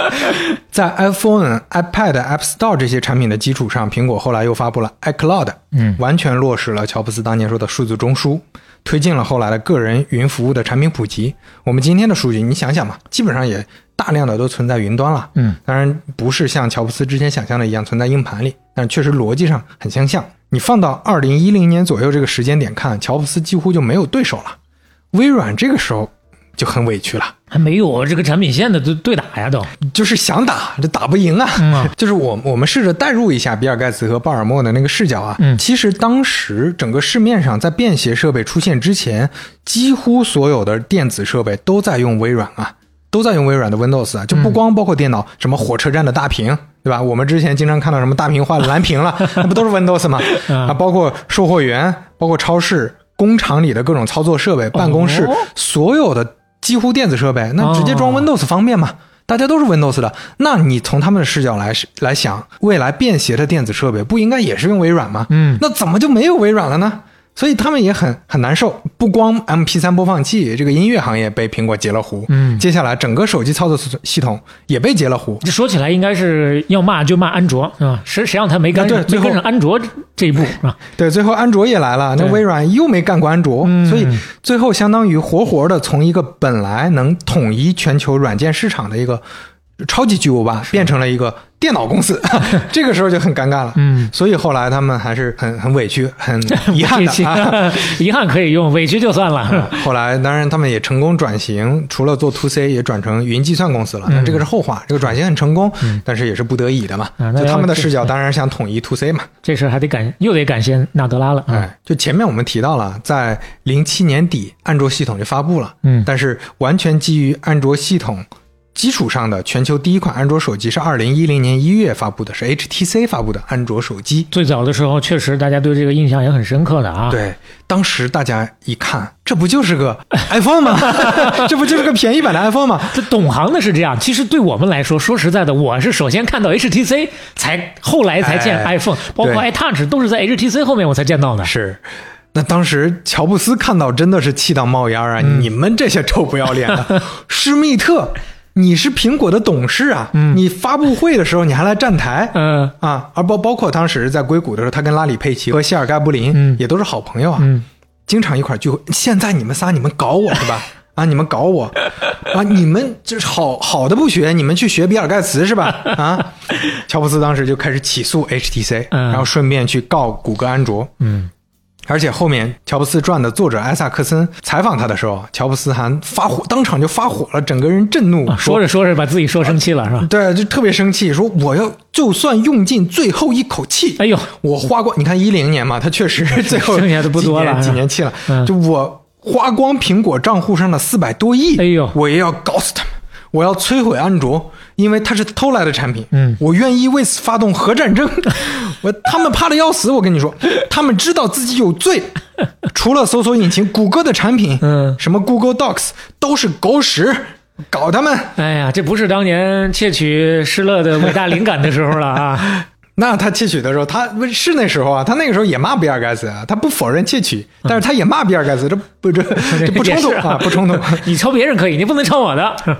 后来施密特还约乔布斯喝咖啡，乔布斯说：“我打死都不和解，你给我五十个亿我都不和解。”但是他在他临死前确实没和解，但是死了之后，苹果公司就跟 HTC 和解了。嗯啊，让在在那个和解之后，HTC 拿到了专利，但是苹果公司后来又起诉三星，三星是很硬气的，两边打官司打了很多年。嗯在二零一八年都拖到这个时候了，三星赔款。三亿多算是和解完事儿了，啊因为那个时候苹果公司也知道大势已去，这安卓已经这样了，那不可算了。能再一直下去了啊！所以说，历史确实不断重演。你看，谷歌又复制了微软当年的成功，它靠的就是开放生态。而且大家要知道，谷歌那不是做慈善啊，谷歌也很赚钱。就我们国内当然用，呃，没法用 Google Play，但是在国外，Google 的应用商店还有各种安卓的授权，比如说你甚至用它的操作系统，用 GMS 这种通信协议，你就要付给它那个抽成的。嗯，所以 Google 其实也成了大赢家，安卓的市场份额高达百分之八十左右啊。所以光 Google Play 的收入，我之前看了一下，在二零二二年就有四百多亿美元了，就啊 Google 从这里面抽啊。虽然跟那边的万亿啊还是有差距的啊，是但是也是不少挣。不过这儿要提到，手机跟个人电脑还是有个很微妙的区别的，嗯就是我们思考一下，有一个逻辑是，你越需要整合的产品，你这个整合商做封闭系统，你就越有价值。个人电脑，尤其台式机，大家可以自己插嘛，我买这个买那个不难，嗯所以微软和英特尔就成了大头了，你苹果很难去竞争。但是手机方面太小了，嗯，这个手机的硬件太小了，嗯太精密。用户，你首先你肯定没法自己插个手机，那肯定很难用。所以整合的价值非常大，它封闭就有意义。包括刚才说的不能换电池，包括它整个手机可以做得更精巧，包括它的软硬件一体的体验更好等等。所以到现在，苹果手机确实有些地方不如安卓，但是它综合性能体现还是比安卓强的，嗯比大部分品牌强的，至少不会说用了用久了特别卡，稳定性特别好。病毒啊、弹窗啊什么的等等的，它能相对来说自己能管理的比较好，嗯这就是封闭系统的好处。嗯另外，也是因为手机跟个人电脑这个区别，反而你会发现没有微软和英特尔的体系了。就不是说这个行业就是微软和英特尔说了算，不是说整个市场里谷歌和高通啊、联发科啊他们赚的最多，他们就是我只要说什么就是什么，不是这样。大家其实手机品牌跟他们相对来说能平起平坐，这跟当年是不一样的。也就是说，硬件的最终整合成果造成的用户体验的感受差距还是很明显的。对，就是大家能感知到手机厂商在这里面起到的作用，越来越就是软硬件方面的作用会占比更大，嗯所以他们的话语权更大。嗯你包括你看，在国内，华为、小米、vivo、OPPO 其实都是很赚钱的公司，他们从产业链里拿到的利润是比在电脑行业康柏、戴尔拿到的更多的。嗯，而而且他们能活下来。你说到这儿，我想起一个牌子叫做尼采，哎，是吧？当年也是最早，也就是模仿 iPhone 吧，嗯，外形差不多，卖的贼便宜啊，甚至几百块钱就可以，也是曾经一度风靡大江南北，类似的这样一些品牌。但是，它就大家的消费需求上来之后，对于品质的要求上来之后，它这些山寨机就没法活了。是，嗯。所以为什么要讲这个呢？就讲到苹果，你看在个人电脑领域确实很小众，但是在手机领域一点儿都不小众。这就是因为它作为一个整合商，它的价值能体现出来，嗯在电脑领域体现不出来。嗯按品牌算的话，苹果是跟三星并列，能差不多都占百分之二十的份额的。第三是小米，第四 OPPO，第五 vivo，这是全球的手机品牌市场。手机出货的话，基本上我还有点印象，基本上到了呃这个苹果的发行季啊，第四季度，往年来看，它都会超越一下这个三星。三星，然后啊其他两个季度就又又回去了啊。这是销量啊。那我们看收入是什么样呢？从市场份额的对比来看呢，苹果跟三星不相上下，差不不太多啊。嗯，但是收入方面呢，苹果就明显是超越三星的了。啊，对啊它的利润更厚啊。苹果你从收入方面基本上是全球市场的三分之一呀，就不说是三星的两倍或者三倍，它占整个市场的三分之一啊。这就是因为苹果手机的毛利高，而且在封闭市场没有人跟它能竞争，那我就可以老老实实吃这个高毛利。嗯，这张图就更直观了。左边这个圈呢是按出货量看他们的市场份额，你看黑的、红的感觉差不了太多。中间这个呢是按收入看市场份额，这个时候黑的已经比较多了。最右边这个是按利润看市场份额，嗯，苹果 就基本上把这个圈儿快吃完了啊！感觉苹果占了整个的百分之八十左右吧。嗯，苹果吃掉了全球市场接近百分之八十的利润，的利润，嗯，太吓人了！就妥妥的最赚钱的手机啊！哎呀就你就说身边很多人都没用苹果啦，苹果现在越来越少了，没有啊？苹果赚钱还是依然是行业第一。哎，利润太高了。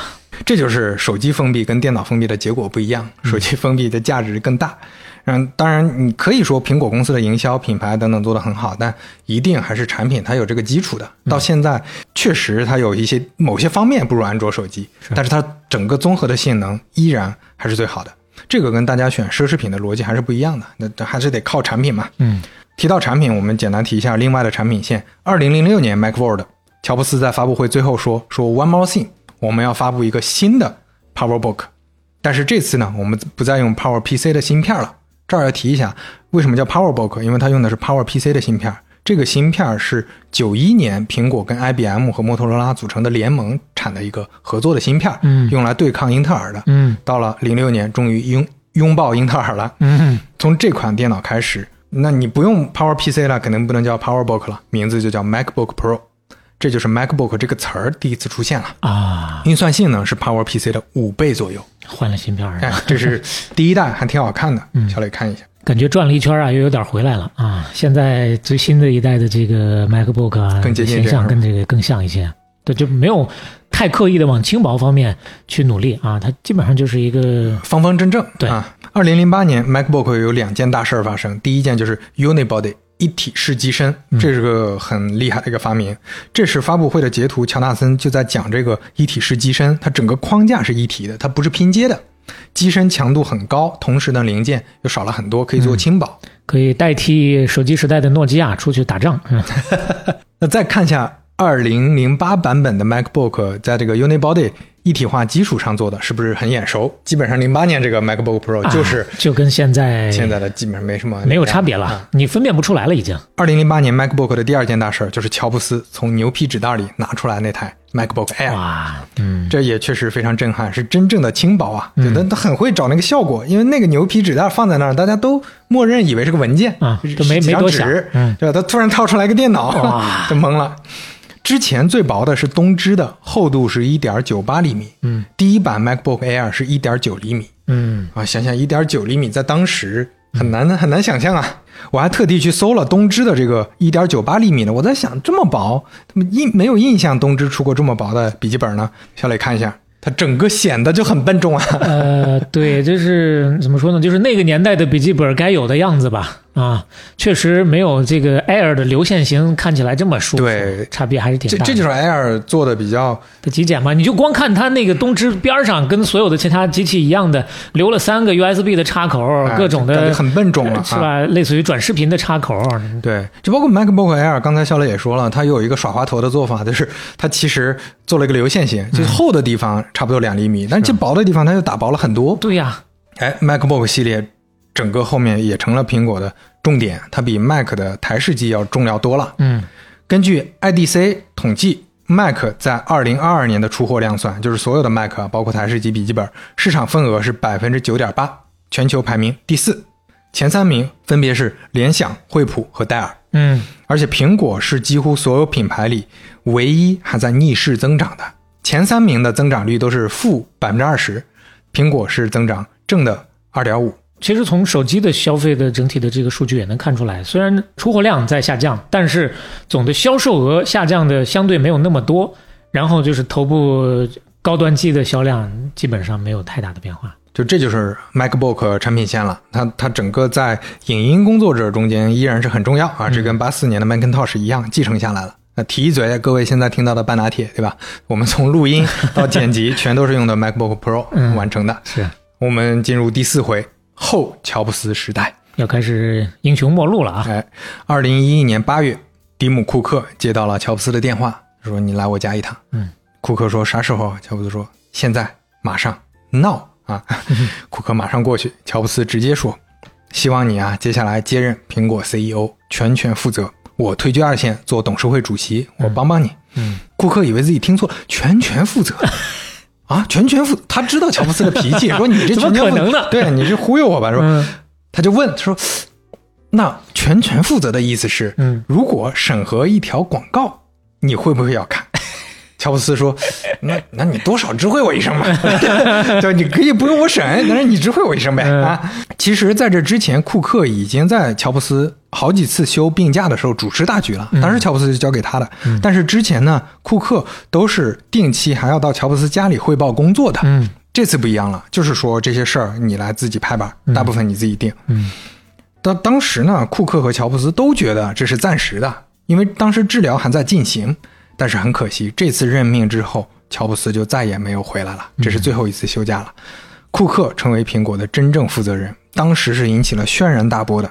我记得我我当时印象对他就不是特别好，是因为当时媒体评价都不好谁，认识他呀？对吧？就而且当时大家就为乔纳森可惜，就是踩一捧一，对吧？啊，你真正的稍微了解一下苹果，你就对，你就就觉得好像乔纳森更能代表苹果风格，对吧？他是设计师啊，嗯你让搞供应链的来，供应供应链都没听说过这词儿，这什么玩意儿，对吧？这这怎么像是乔布斯能够做出的一个决策呢？，对，而且在乔纳森之后，大家公认的第二顺位的媒体比较认可的，也不是库克，嗯是 iOS 的负责人斯科特·福斯托尔，刚才提到的那位。嗯这位是功臣啊，他把 OS Ten 操作系统移植到手机里，所以是 iOS 的负责人嘛。他的性格和行事风格跟乔布斯很像，哦很多人都把他叫小史蒂夫，但也不是他，哎，就是库克。二零零八年的杂志上就有投资人说了。迪姆·库克成为 CEO 也太搞笑了啊！这这是个梗吧？这 苹果公司不需要一个按部就班的人，嗯，苹果公司需要的是一个聪明机智的产品设计师，他就是个运营主管。苹果的运营还是外包的啊！库克行不行？呃，各种贬低库克嘛。嗯库克自己他也不是很相信这件事儿，就他也没想到乔布斯走得这么快，并且交给他了。嗯他认为乔布斯是不可取代的。他自己说：“我都能想象，在我退休很久之后，我能看到七十多岁的乔布斯满头白发，还在工作呢。”哎呀，这句话今天看就有点难过了。是，库克升任 CEO 当天，苹果股价狂跌百分之六啊。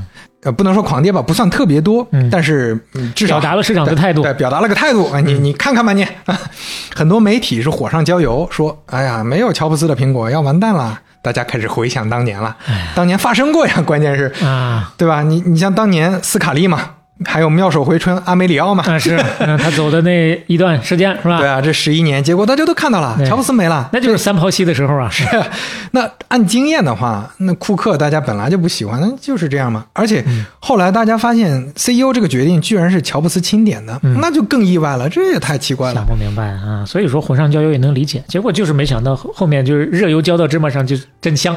是，后来呀、很多人说库克那就是乔布斯最后一个伟大的产品，这句话没错。乔布斯选对了人，库克也用实际行动证明我你选对了我了，我就是厉害啊。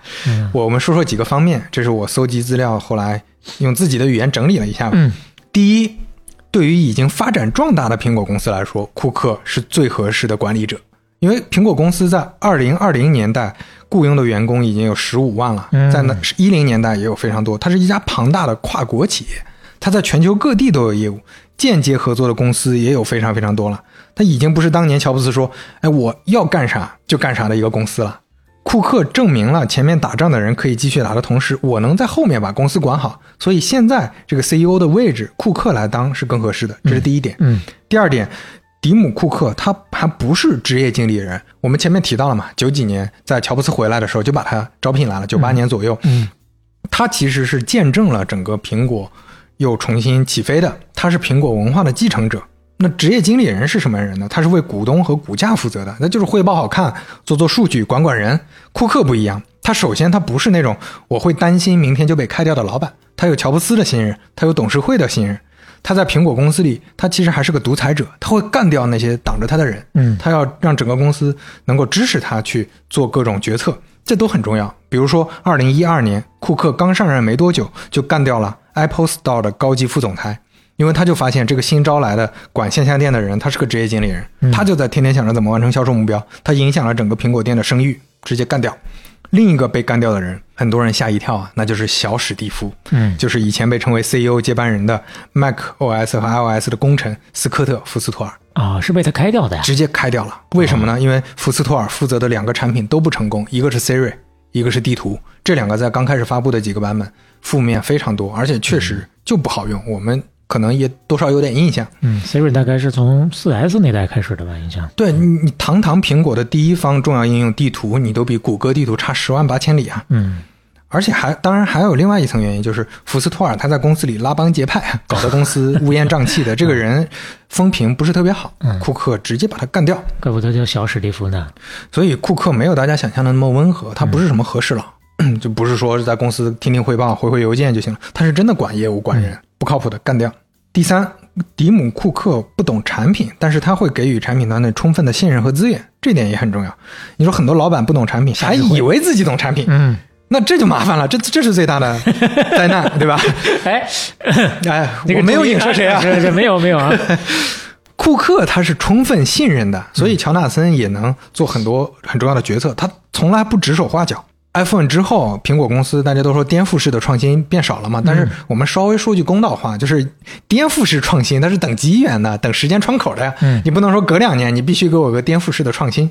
所以 iPhone 后来坚持的一个地方跟过去一样，它还是始终保持了产品品质的。后来很多技术和功能呢，你可以说比安卓机出现的晚，但是基本上出来也算是同个功能里相对最好的，嗯或者比较好的。嗯，比如最成熟的啊，对最成熟的，比如说人脸识别啊、嗯全面屏的交互啊、体验等等，很多人嘴上说是这样，但是基本上苹果一出，包括人脸识别的技术，它就让整个技术市场发生变化了，大家都用苹果的技术了，它还是起到这么一个领头的作用。呃稳的稳健。第四，蒂姆·库克呢扭转了很多乔布斯给苹果公司带来的负面形象。那最知名的就是二零一四年，库克宣布我是同性恋，公开出柜了。嗯，这是企业高管里很少出柜的，整个五百强的 CEO 里，他是唯一承认自己是同性恋的哎。呦，唯一啊，唯一，这给了很多少数人群非常大的支持。嗯再比如说慈善事业，乔布斯当然过去是完全不在乎的，但是库克呢推动了很多慈善项目，包括富士康后来出现各种自杀问题啊，或者说公司内的这种各种各样的问题吧。嗯，库克聘请了美国公平劳动协会 FLA 直接到中国调研，给出了一份报告，提出了三百六十条解决建议。哇，后面推动解决了其中的二百八十四条啊。嗯供应链的负面报道，当然后面还有，它确实肯定肯定没有彻底解决，但是整体负面变少了。还有一些不展开说了，包括解决环保问题啊，包括个人隐私问题啊，等等的，库克都推动解决了，包括。就个人隐私问题是苹果公司最近经常提到的嘛？嗯苹果的封闭系统其实严格限制了 APP 获取个人信息。嗯，说到这儿呢，稍微科普一句，很多朋友觉得自己被窃听了，大概率不是因为收音，不是因为你在什么用了什么 APP，、嗯大概率是输入法啊，输入法会把数据卖给其他的第三方公司的，嗯所以大家如果觉得有有可能被窃听了，替换成官方输入法或者微信输入法这种比较保险。嗯，这此处不是广告啊，啊是来自于一个互联网人的 对大家的小小的内部的信息、嗯啊，同步一下。那这些方面之后，我们再看看苹果公司在后乔布斯时代的发展。iPhone 五是库克接手之后的第一款手机，销量超过了 4S 的六千多万，嗯一共卖出去了七千多万，成了苹果历史上最火的手机。嗯库克接手苹果才一年啊，啊，最火啊，那个时候历史上那个时候最火的手机。库克接手苹果才一年，苹果股价创下新高。二零一二年，超过埃克森美孚，成为全球上市公司里市值最高的公司，嗯碾压了微软和谷歌。iPhone 六大屏手机是库克接手后的一个大迭代。嗯当时出来的时候，很多人你你没觉得怎么样，多少有点多少有点真香的意思，因为我记得乔布斯似乎说过，你就是四的这个尺寸呐、就是单手握持的最最好的最佳尺尺寸那不能再大了。对，很多人嘲笑说你这个，你看乔布斯走了，你就开始做大，以为大了好，它大了确实好，真香。就 iPhone 六在发布后二十四小时卖了多少台？四百万台，啊，二十四小时就四百万台，一周卖了一千万台，哇！最后活活卖了二点二二亿台。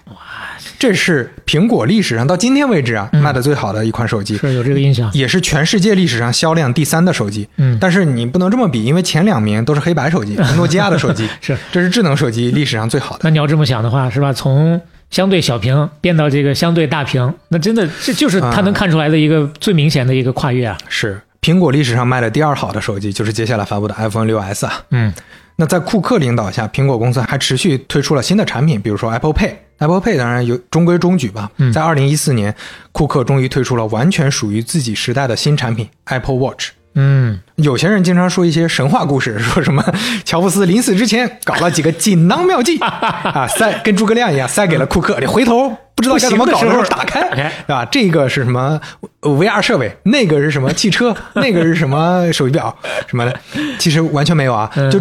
乔布斯自己对手表没有任何兴趣，他自己也不戴手表。嗯，Apple Watch 完全是库克和乔纳森做出来的。那 Apple Watch 也是一样，一开始嘲笑的居多。他们自己的预测呢是小几百万，结果第一年大卖了一千二百万台，后来卖到了年销两千万台、三千万台，陆陆续续还在提升。确实，这就也是创造需求。从二零二零年开始，苹果公司生产的手表比经典手表的主要出产国瑞士全国生产的还要多呀！就是这个不是大家想象的，就是一个小众的什么奢侈品，这确实出货量在那儿呢。对 Apple Watch 就是像小磊说的，开开创了智能手表行业，就是没有这个行业之前，嗯开创了之后，苹果手表在整个全球的市场份额大概是百分之三十。但它其实还是占了一块，当然赚钱还是最多的。而且他自己怎么说呢？我们经常说切蛋糕，他切的这个认知的这块儿，确实也能把价格打上来。你说实话，你就买一个传统的手表，你花个 iWatch Apple Watch 的这个钱，你会觉得多少有点心疼，有这个必要吗？对不对？但是你要真正去买一个 Apple Watch，你就觉得嗯，我该花这个钱，我跟手机比，我还便宜了不少呢。这个真的确实，你的还还是定位的问题，就是特别巧妙的一点。你反过来说，有很多人买奢侈品的手表，一个一一台一台那个五万六万，就感觉 这都便宜了，对吧？十几万的才是是真正好的手表。但是你带个几千块的苹果手表，一点都不掉价，不掉价哎，不掉份儿。就我带着可以去那种什么豪华、相对高级的场合。对相相对高级的场合，哎，这种也感觉有意思。人家做到了，是，嗯。Apple Watch 发布的这一年年底啊，苹果的市值是七千多亿了，是谷歌的两倍。嗯，二零一六年 AirPods 发布，同样的，那一开始也是大家啊这个玩意儿啊，那很容易丢啊，那一三个三个设备，我记得各种吐槽啊。对最开始的时候，它呃放出来的那个谍照啊，长得还挺挺有科技感的。嗯结果最后就他妈的是那个有线的耳机把线剪掉，哇，这个让人大家骂死了，真的是。对，就感觉看起来好像很普通，嗯，对，但后来也是真香啊。嗯，当年就卖出了一千五百万个。二零一八年三千五百万个，二零二一年一点二亿个，这我感触比较深，因为它算是开启了一个大众的蓝牙耳机的它就是 TWS 的时代吧啊。对，真正开开启了这种分离式蓝牙耳机的时代，。因为我用蓝牙耳机比较早，在它出来之前，那早个一两年我就在用，那个时候是特别笨重的一个，恨不得跟半个耳朵那么大的那不是？分离式的嘛，对吧？是分离也是分离式是分离式的，哦因为我确实用的很早，啊但是很便宜，一百多块钱就买了。但是就是整个的体验差太多了。是，那包括现在我们说全球的城市里啊，大量的男女老少都在路上戴蓝牙耳机，嗯，就就是这个 AirPods 开创的呀，可以说，嗯，它顺便还在中国开创了一个新市场，那就是中文播客市场。各位能听到半拉铁，也是跟这个事儿有很大关系。就大家公认，因为大家能用蓝牙耳机，尤其降噪蓝牙耳机了，那听播客的时间就变多了。嗯走在路上有这个对，之前没有这个条件，你不能说顺手掏出个耳机来，对吧？以前的耳机都很笨重嘛。嗯，那这几款产品都是用创新开创了全新的市场，你可以说比智能手机市场小很多，但是那确实整个综合品质也好，整个这个市场大家的评价也好。都是 OK 的，所以说库克接手之前，苹果公司开创了个人电脑时代，开创了智能手机时代，开创了音乐播放器和数字音乐版权时代，开创了平板电脑时代。库克接手之后，苹果公司还继续在开创这些行业嘛，开创了智能手表、无线耳机，包括现在的自己的 M 芯片。但创新其实我们看到没有停下来，嗯，包括今年的 XR 设备 Vision，那还不能确定未来的发展是不是就跟手表和耳机一样，嗯那子弹还得再飞一会儿。但至少很多人还是觉得苹果没有丧失创新精神，一直走在科技领域的前沿。二零一八年，库克的经营下，苹果公司市值首次突破万亿美元啊，这是历史上第一个万亿美元公司。二零二零年，苹果突破两万亿美元；二零二二年，苹果突破三万亿美元，就一路飙升啊！很恐怖的。嗯，我很佩服的投资人、企业家段永平，他说过，严格意义上来说，库克跟自己的前任已故的苹果创始人乔布斯相比，并不是那种具有远见卓识的 CEO。嗯，但其实库克是个比乔布斯更好的 CEO，因为库克更理性，骨子里呢对乔布斯的追求又非常理解。嗯，基业长青，这是一本很经典的，是本很经典的商业书啊。说乔布斯是个暴食人，其实乔布斯同时还是个非常好的造中人。嗯库克就是乔布斯最伟大的发明之一。宝石人呐，就是特别能吃的那种啊。对对，就是稍稍稍微解释一下，就《基业长青》这本书里论证了两种人，一种是打江山的，就是有个人魅力的领导者，能快速取得成绩，但是一走公司就完啊；另一种是造中人，他不是靠自己去冲，而是打造一个系统和文化。嗯，说起来挺虚，但是表现就是他走了以后，公司还能持续运行，把体系建好。公司就能转起来。嗯，我们看到了乔布斯刚开始确实我们都觉得他是报时人，但是后来也成了很厉害的造中人。他去世之前可以说又迭代了一下乔布斯三点零啊，不光成熟了，还能打造一个公司。就张一鸣说嘛，run company as a product，把公司当成产品打造。嗯，那就是这个意思。库克他自己有一点也很厉害，他没有刻意模仿乔布斯，这点也很重要。你说他当时的压力，那大家都说都觉得你得成乔布斯啊，那我的表现一下我的那人乔布斯的一面，他没有。他认为乔布斯也不是觉得他像自己才选他的，嗯他自己就说乔布斯很清楚，他选我的时候就知道我们不一样，我不是他的复制品。对于让谁做他的接班人，乔布斯是经过深深思熟虑的。每一想到这儿，我都会有一种深深的责任感。我的目标从来不是做乔布斯第二，嗯，我唯一的目标就是成为更好的蒂姆·库克。你看，其实刚才一边在说，一边就在想，肯定是有点幸存者偏差那个意思。但是我能想到的一些类似这种强人选接班人的时候，还恰恰不是说选那个跟自己像的，恰恰就是选那个跟自己能有互补性的。那库克成为 CEO 之后，他提拔了他原来的嫡系核心，前面聊到的那个立马去中国的那个运营主管，嗯，威廉姆斯。威廉姆斯成为了苹果现在的 COO，而且接下来大概率就是苹果的 CEO。嗯，库克成为 CEO 之后，这个威廉姆斯呢就主管 iPhone 和 iPad 的运营、供应链等等。后来还管理了 Apple Watch，这也是库克自己作为别人造的钟啊，也造好了自己的钟。是代代传承啊。送给库克一句话，嗯，那就是武功盖世光前后，堪向青边万古扬啊。嚯，最后，我们看看后乔布斯时代到今天的大概的公司状况。嗯，这个图其实挺好的，它画了几个维度，一个是收入组成，收入组成里呢，智能手机差不多就占一半了。嗯，其他的各种配件也好，电脑也好，差不多就平分一小块儿。这个挺有意思啊！就大家可能平常自己也都会有一些小小的疑惑，他们的整体是靠什么赚钱？对，嗯另外就是整个销售额和利润还是一个稳步向上走的一个状态。嗯再一个呢，就是它在各个国家的占比最大的当然还是北美市场，接下来呢就是欧洲和大中华这两个市场基本上是相同的比例。嗯再往下呢就是亚洲其他国家和地区。嗯最后，日本是一个单利的市场，哦也是一个小也是单独的比例啊对，嗯基本上是差不多成这么一个比例那。你要这么看的话，光亚洲就占了它的小半边江山啊。小半边啊，最后是它经销商和直营的渠道的占比，嗯它直营的占比百分之四十左右，还是个感觉挺大的一个比例，比我想象的要大。今天这中餐我们就是念评论环节啊，啊，把这个彩蛋提到前面来啊。哎，我们聊的呢就是第六十期苹果简史四下面评论区，有一位朋友啊叫 Momo Moss 啊，M O M O M O S S 啊，是是是现在的这互联网特征啊，这是小红书上好多 Momo 啊。对，这是也是互联网运动了啊，这位朋友一直长期致力于帮我们整理书单，感谢啊，呃，帮我们在豆瓣整理了一个非常详实的书单，基本上我们之前提过的书也参考书目，对，都提、都在这里面记录了。另外呢，就是他甚至把各种电子书和微信读书的这些链接整整理到一个在线文档了。嗯，啊，就是非常感谢，我们也会把这些内容放到我们之后的文稿里、show notes 里去啊。诚挚的谢意啊。另外呢，沈礼这位朋友就是之前提到那个 口腔溃疡那个药，但是没提名的 那个，他终于终于来讲这个名了啊。嗯他说这个名呢叫新丁地松乳膏，嗯复旦大学附属华山医院研制。嗯，啊，一般需要到华山医院口腔科挂个号才能拿到。哎呀，这听完节目啊，黄牛就有市场了，我跟你说。他说：“哎呀，就在后面这一句感觉 也挺有意思。他说他从事培训行业，所以口腔溃疡是每月一次的，所以他必备这个药，也是挺不容易啊。哎感觉播客主播也差不多。这我们也也这么厉害吗？每天说要说这么多啊？哎，他后来他又留了一条评论说：家母提示我、嗯啊。”华山医院现在口腔软膏在淘宝、京东上有卖了，叫曲安奈德口腔软膏，别啊名凝之助。有这个别名，但其实成分呢，大家看一下，肯定不只是他们家有的啊，哎这这可能比例上参考一下啊大概有些差别哈。是，同时呢，还有一位朋友他说，我推荐一个马应龙眼霜，治黑眼圈有奇效。我这玩意儿怎么有有点不太敢用啊？我 说啊，哎，我买了，我现在就用。你看我这个下面就涂了，是吗？你觉得效果怎么样？我这刚涂一天还不知道。啊，行吧，下次见面再说说效果。一般后效啊。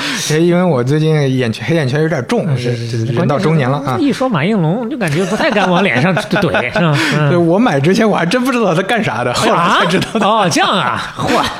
就大家品牌效应还没有做到人人入心，那大家不知道的，就这个就别入心了。大家不知道的也不用去搜，它主要干啥的？买它眼霜也行了啊。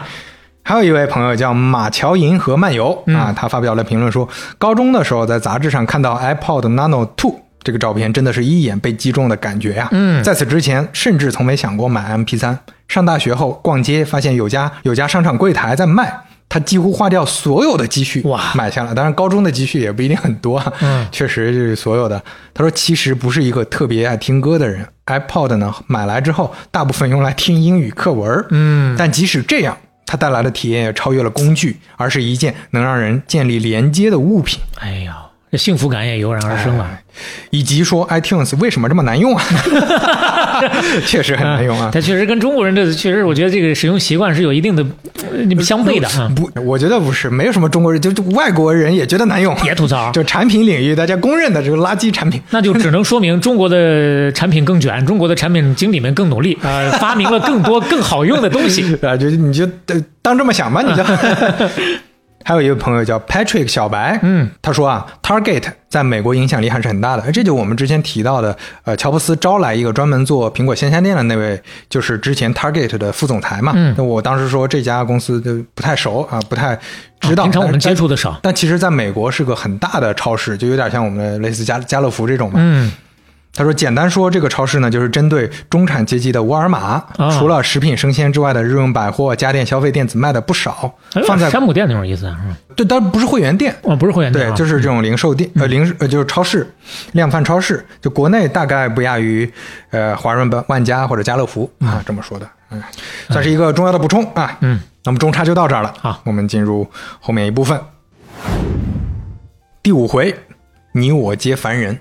在整个苹果简史系列的最后，我们还是留给乔布斯一些篇幅啊。嗯，我们把他的人生讲得完整一点。我想提几个乔布斯生命中比较重要的人物，前面一直没讲过的。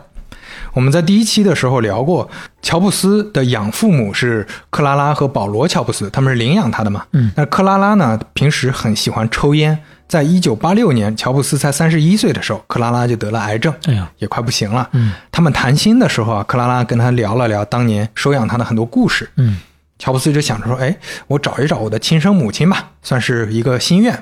乔布斯之前就好奇，但是他他觉得找亲生母亲这个事儿可能会对克拉拉有一个不好的感觉啊就是他比较在乎怕他多想爸妈的想法。对。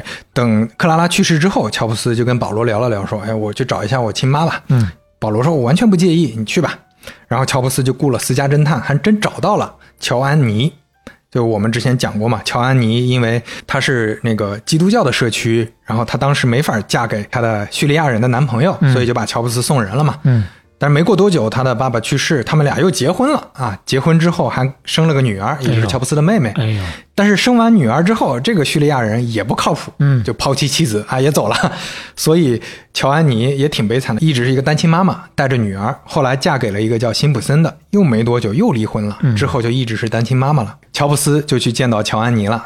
他一方面是特别好奇看看亲妈什么样，另外呢，他还想感谢一下，他知道亲妈不容易嘛。嗯，当年二十三岁的时候就克服困难生下他来，而且还找了一个不错的养父母。而还签了协议的嘛，是啊啊，一定要让他上大学。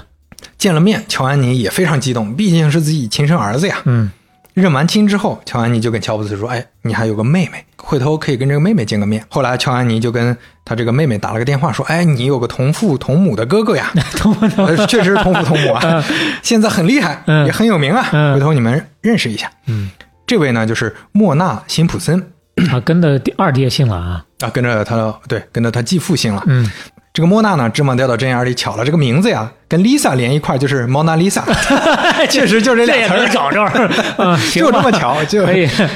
这个莫娜呢，他就猜，哎，有头有脸的人，那不会是苹果公司的创始人吧这？是咋猜的呀？这是你们扯淡吗？一见还真是乔布斯。莫娜很兴奋，乔布斯也很兴奋，因为莫娜是个作家。虽然不是说那种特别出名的文学家，但确实是专职作家。他是给文学期刊供稿的呀。嗯乔布斯知道之后，回去老跟同事吹牛逼，说啊我我妹妹是个作家，你看我们这这 家里这个基因对吧？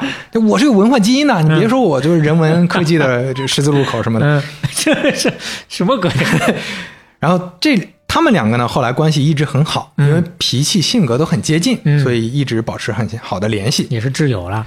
莫娜呢，他是个作家，他后来写了自己的第三本书《凡人》（A Regular Guy），嗯讲的呢是一位父亲，他是一家科技公司的老板，身家几百万。他的女儿有显赫的出身，却只能在乡间小镇长长大。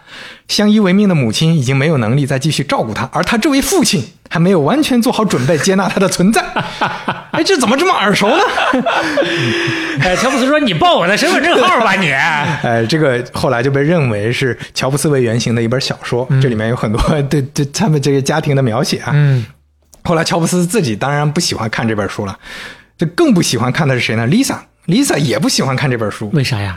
就 Lisa 就是乔布斯那个女儿嘛，也是莫娜的侄女嘛。嗯就为啥呢？是因为 Lisa 看了之后发现我跟你谈心的那些事儿，你全给我写进去了呀。都捅出去了，有对啊些他不愿意被别人知道。我把这些当倾诉，你把这些当素材啊！你这你这这这怎么当姑姑的呀？有很多成功的作家的成功的作品，可能都面临一些这种问题。对，啊后来这个关系修复还花了挺长时间的。嗯莫娜呢，五岁的时候，他亲爸就是那个叙利亚人就抛弃妻子了嘛，所以莫娜跟乔布斯都没见过他们这位亲生父亲。莫娜还真雇了私人侦探去找，人找着了，这位就是叙利亚人阿伯杜勒法赫塔钱德里啊，这位。Chandler，对我们提到过这个人啊，所以乔布斯其实是有一半叙利亚血统的。嗯这也是硅谷的很多故事里经常出现的，很多牛逼的创始人都是移民或者移民二代。嗯，钱德里呢在萨克拉门托开了个饭店，莫娜呢就喊乔布斯一块儿说：“咱们去看看。”乔布斯哎我不去啊，我觉得这个家伙抛弃妻子，我不去。不是 然后莫娜就自己去的，刘飞刚这个笑还是很有深意的啊。然后亲爸就开始跟他介绍，说自己的饭店，聊了聊近况，还说：“哎呀，当年我在呃，那个圣何塞开的那个餐厅啊，那个特别好，当时很多大人物都来都来过，吃饭啊，就是包括苹果乔布斯对乔布斯你听说过吧？他来我这儿吃饭，我可牛逼了，我那个饭店。莫娜当时就觉得我操，这是什么狗血剧情啊？差点就说呃，乔布斯是你亲儿子。冥冥之中自有缘分。嗯，哎，后来他跟乔布斯打电话说了这个事儿，乔布斯也吓了一跳啊！我记得这个老头子呀，确实叙利亚人嘛，嗯，我跟他握过手呢。但是乔布斯坚持不让莫娜说，就就就也不认，他也不想认钱德里。嗯，他原话说的是：“这个人万一敲诈我，或者跟媒体胡说八道怎么办？” 就他就把那想成个坏人了。嗯钱德里多年之后，他知道莫娜跟乔布斯是兄妹，那就一下就猜到了嘛。嗯，就对上了。对，就问莫娜，莫娜说：“乔布斯确实是你儿子，但是啊，他应该不是特别想见你。”嗯，钱德里没有乔布斯想象那么坏，那你不见我也就就是自己就别不识抬举了、啊，我这识趣一点，就保持沉默了。哎呦他也没有再提这茬。这不管怎么说，咱现在想的可能是攀高枝儿的事儿，但是那是他亲儿子呀。你是正常的父亲的话，其实对于儿子啊，还是那可能另外一方面也是心怀愧疚，比如毕竟这两个孩子都、都都抛弃过，对吧？嗯 媒体后来采访的时候，钱德利也说：“哎呀，我还是想等乔布斯主动联系我，我我是不会主动联系他的，因为我怕他多想。嗯嗯，后来乔布斯就没联系他。哎呦喂，就是钱德里确实给他发过两次邮件，嗯给他写了信，乔布斯就礼貌性的回一句，类似 “thank you” 这种就好了。但是也别觉得他很新。话说回来，那都是该的啊，嗯都都是自己做下的。那钱德里也从来没有当面见过乔布斯，一直到乔布斯去世。嗯这位钱德里，乔布斯的亲生父亲，今天仍然在世，九十二岁了。哎呦，那乔布斯内心里因为钱德里抛弃妻子，看不上他，就是特别双标啊。嗯就自自己女儿 Lisa，是啊当时是这么做做的。嗯但 Lisa 又是怎么看乔布斯的呢？嗯我们就说说 Lisa。Lisa 很小的时候确实对父亲没有什么印象，但是乔布斯后来关心的程度开始变高了。就 Lisa 在后来，比如该上什么学校的这类似的这种重要决策，乔布斯都回来跟布伦南商量，嗯就参加家长会啊什么，该去的地方还是去的。Lisa 小时候非常恨他爸的，嗯他就觉得乔布斯。让他缺失了，这是生命中很重要的一块嘛，这个是大家都好理解。嗯，乔布斯一九八六年从苹果公司离开之后，整个人闲下来了。哎，这个时候他陪 Lisa 的时间就变多了，整个脾气性格也变好了。之前很忙的时候很焦虑，脾气也暴躁。这个时候他没事儿带着 Lisa 去他新公司 Next 玩嘛，他俩的关系慢慢也就变正常了，平时见的就多了。Lisa 对他爸爸就开始又爱又恨了，主要是是因为什么？就是乔布斯这个人啊，大家也能理解，他这个脾气也是时好时坏。嗯，就好的时候真的特别好。就 Lisa 有段时间去日本旅行了，乔布斯突然就出现，给他一个惊喜，哎呦，说我这这儿出差，我知道你在这儿，我就来见一下你、啊。让我想起来，昨天刚看了一个短视频啊，就是爸爸出差完了呢，女儿不知道啊，爸爸回家了，然后呢，妈妈带着女儿出门，说在这个车后备箱里啊，给你准备了一个礼物，打开之后，他爸就跟美人鱼一样躺在那儿，surprise，然后那个女儿就哭了，我不要爸爸，我要礼物，自己觉得挺感动的一个事儿啊，人女儿不领情，嗯，呃，最后说回来，就好的时候啊，这乔布斯真的很动情，就跟他说：“哎呀，Lisa，我爱你爱到天荒地老。”坏的时候就说：“你呀、你以后就没出息，你就是个嬉皮士，嗯就你很无聊，你特别无趣，你没事你嗑点大麻吧，行不行？你这就乔布斯就很看不上他这方面。当爹这么当，嗯但是那段时间他俩确实就算是经常在一块儿了。嗯。嗯，小磊看一下当时留下的一张照片啊，呀，这会儿的 Lisa 看起来也就是个十岁出头吧，中学生啊。嗯，十几岁的样子。Lisa 读高中开始呢，就跟乔布斯和继母一块儿住了。嗯她的名字呢也改成 Lisa 布伦南乔布斯了，就加了个乔布斯。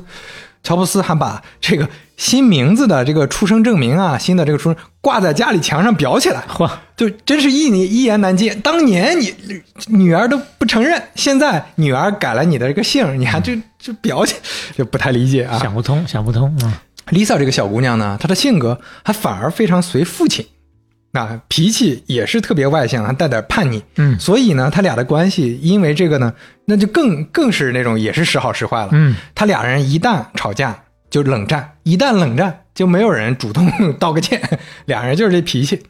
Lisa 包包括他那个小时候啊，也是有一些小毛病，跟乔布斯特别像，比如说爱撒谎，嗯，没事儿拿家里钱 嗯还不承认，对，活脱脱一个小乔布斯啊。确实是亲生的啊。高中的时候，Lisa 也非常活跃，非常要强。他成了校刊的编辑，打辩论赛。嗯，毕业的时候被哈佛录取。哎呦，面试哈佛的时候啊 Lisa 呃也是很有心眼儿啊，就不经意的提到自己爸爸。那个面试官，面试官问你爸爸做什么的？我爸爸是个搞电脑的。嗯，那个电脑好像叫什么 Macintosh 面试的老师吓了一跳啊！这件事大概率是有加分的，咱不知道加比例是多少啊，但肯定有加分。行吧，然后 Lisa 后来就读大学了，读大学的时候还是会去找乔布斯吃饭，但是几乎每次吃饭都吵架。那个时候就是真是俩人都得理不饶人啊！也差不多到那个年纪嘛。啊，乔布斯就使大招，我断你粮。嗯，Lisa，我无所谓，我去找我叔叔。就当时他有一个关系很好的乔布斯的同事，啊，跟他借，就直接借钱，就学费什么的，我就直接找他要。说是借，反正也不准备还的。对啊，那乔布斯知道之后，那怎么办呢？那也只能是说我乖乖还钱啊。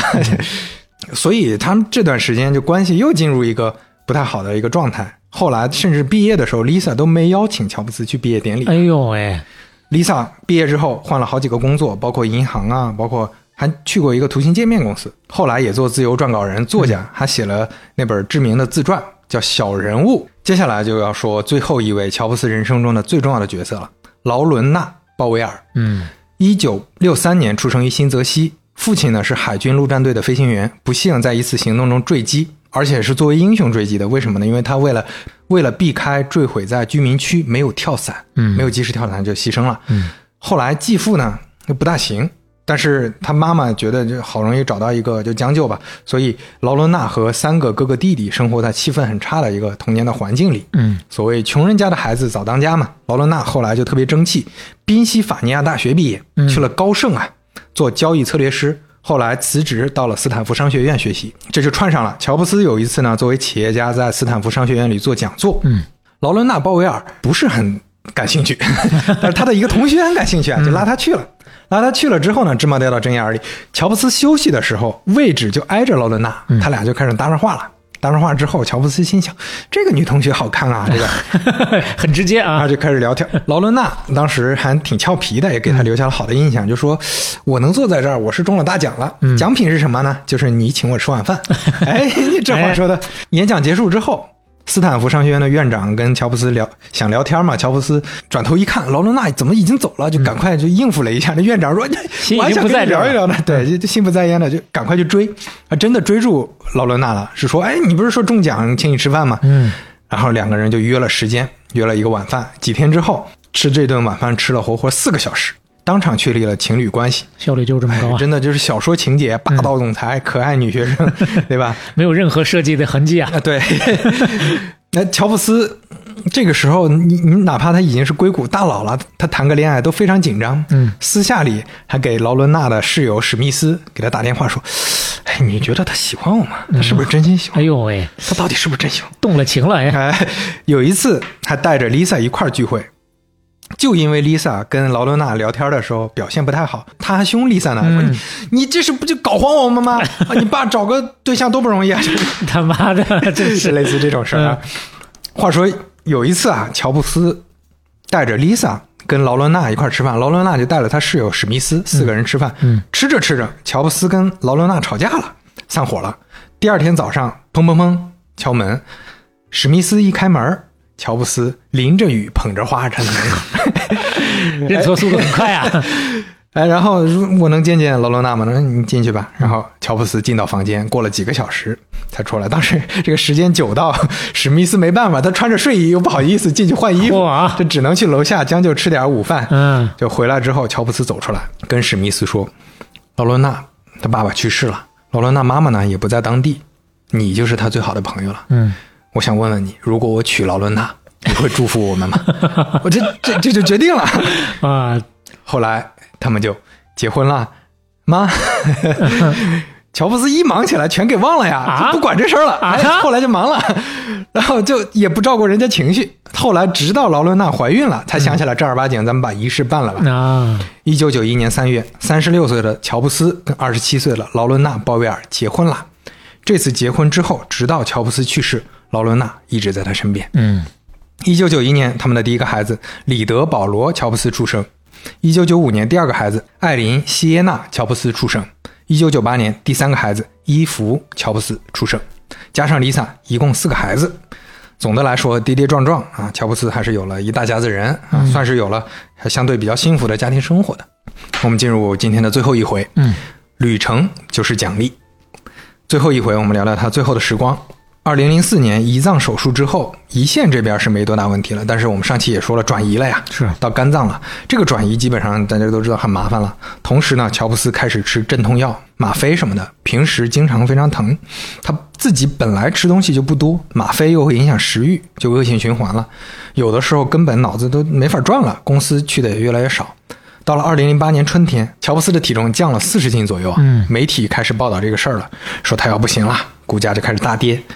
在得病这个事儿上，乔布斯对外也有点耍赖，他就老说我没事儿，我就是荷尔蒙失调，哦，不承认呐不，承认。哦，这个说法，荷尔蒙失调没错，但是荷尔蒙失调的原因是癌症啊，是肿瘤导致的呀。嗯这个事儿上法律上其实有风险的，因为上市公司嘛，你是要披露的呀。啊，二零零九年初，乔布斯开始登记肝脏移植了，这个时候不移植不行了。嗯，而且这个移植很麻烦，在美国是严格规定不能插队的，你再有钱也不行，你想各种办法也不行。像当年《纸牌屋》里面啊，对我也我也想到那个片段，那是用那个威逼利诱那种那种，那还是总统呢，对吧？对总统都得排队，得排队。还得还得用这种很这种很脏的手段。下作的手段，对嗯，在他等的这段时间，病情迅速恶化。二零零九年三月，一个二十岁的年轻人车祸死亡，器官终于拿到了，嗯可以移植了。但是乔布斯的肝脏已经全都是肿瘤了。当时医生拿出来就觉得不乐观，就是不光是移植完这个事儿，因为就目前的状态来说，肯定又转移到别的地方了。嗯，呃，整个人虚弱的非常夸张。二零一零年的 iPad 发布会上，乔布斯整个人状态已经很不像样了。应该很多朋友有印象，就他整个人已经跟以前我我长得都不一样了。嗯，对，嗯受脱相了，已经是，二零一零年底，奥巴马总统来看乔布斯了。乔布斯当时身体很虚弱，但是他说话还是一点儿都不客气不，客气啊，就说：“我看你这个样，你就想干一届是不是？” 然后就开始吐槽现在国家政府有多少傻逼事儿什么的。嗯当时乔布斯还用上了全球最先进的基因测序技术，花了十万美元去搞定位的靶向治疗，效果相对更好一点。啊那是刚开始有这个技术。嗯，乔布斯自己跟做公司一样，他就发现这个团队不行啊，什么肿瘤专家、疼痛专家、营养专家、肝脏专家、血液专家，各干各的啊，都没有攒到一块儿，都值得重做一遍这。个这个班子太混乱了，嗯需要有个秩序。然后经常拿着白板跟大家讲课，就大家就联动起来，怎么弄，就管得特别细。嗯就甚至中间有一个医生用 PPT 汇报，乔布斯就火大了，怎么不用 Keynote？用他妈什么垃圾玩意儿啊？这什么东西啊？这现在理解为什么之前也说过啊，他那个氧气面面罩都要换五款，还是多少款？这这这手把手的教，你不会用 Keynote，我教你，你得用这种好东西。二零一一年，乔布斯撑不住了。这是第三次请病假了，也就是前面说的最后一次病休。很多人都来看了，包括女儿 Lisa 这些人都来看了，艾里森也来了，艾伦凯也来了，拉里佩奇也来了。乔布斯虽然很生 Google 的气，但是也跟他聊了聊。前总统比尔·克林顿也来了。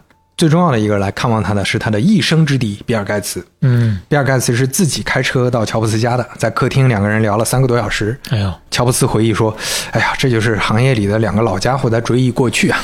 他们聊了很多什么计算机啊、教育啊、家庭啊，最后还商业互吹了一下。比尔盖茨说：‘哎呀，我本来以为开放的模式会赢，你证明了一体化的垂直的模式也同样牛逼啊。这是比尔盖茨说的呀。’比尔盖茨说的。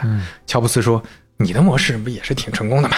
哎，这个聊天儿 这是其言也善啊，这对个时候，就是两个对抗了一辈子的对手，的生命最后的时候啊，言和啊，这就很像《神雕侠侣》里，我印象很深，那个华山之上，哎呀洪七公和欧阳锋，嗯，两个老对手干了一辈子架啊，那段时间最后握手言和，也欧阳挺感人的。也从疯癫当中恢复过来啊，认识了两个人，就那么相互握着手站在那儿死去了。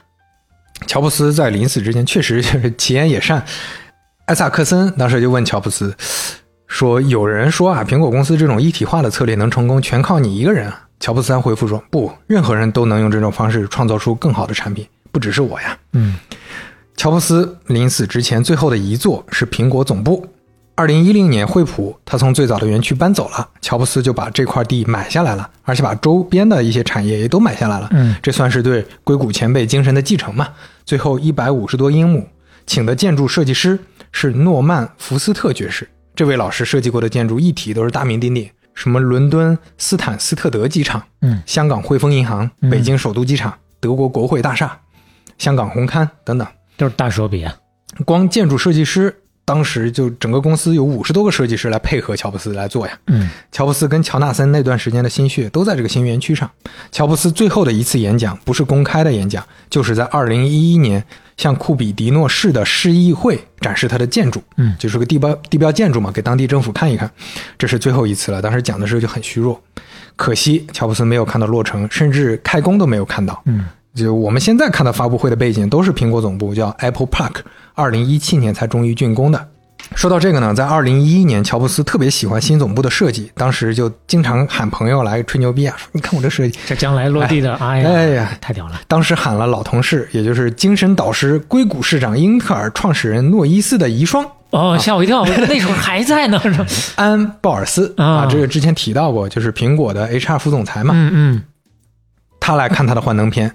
就当时讲完这个之后，乔布斯突然就问安·鲍尔斯，他说：“哎，你给我讲讲我年轻的时候是什么样的呀？”啊，就是就是当时就突然问这么一句，鲍尔斯也懵了，哎呀，这这怎么讲呢？然后就给他聊了聊，说，哎呀，你那个时候啊，就略有冲动啊，这个脾气呢 也不是那么好，是吧 有点不好相处啊。但是你那个时候视野还是很大的，大家都还是挺服气的，反正说了很多。嗯，哎，后来还提了一句说，你那个时候经常跟我们讲啊，旅途就是奖励。乔布斯当时说，嗯，是啊，我确实在旅途当中啊学了点东西。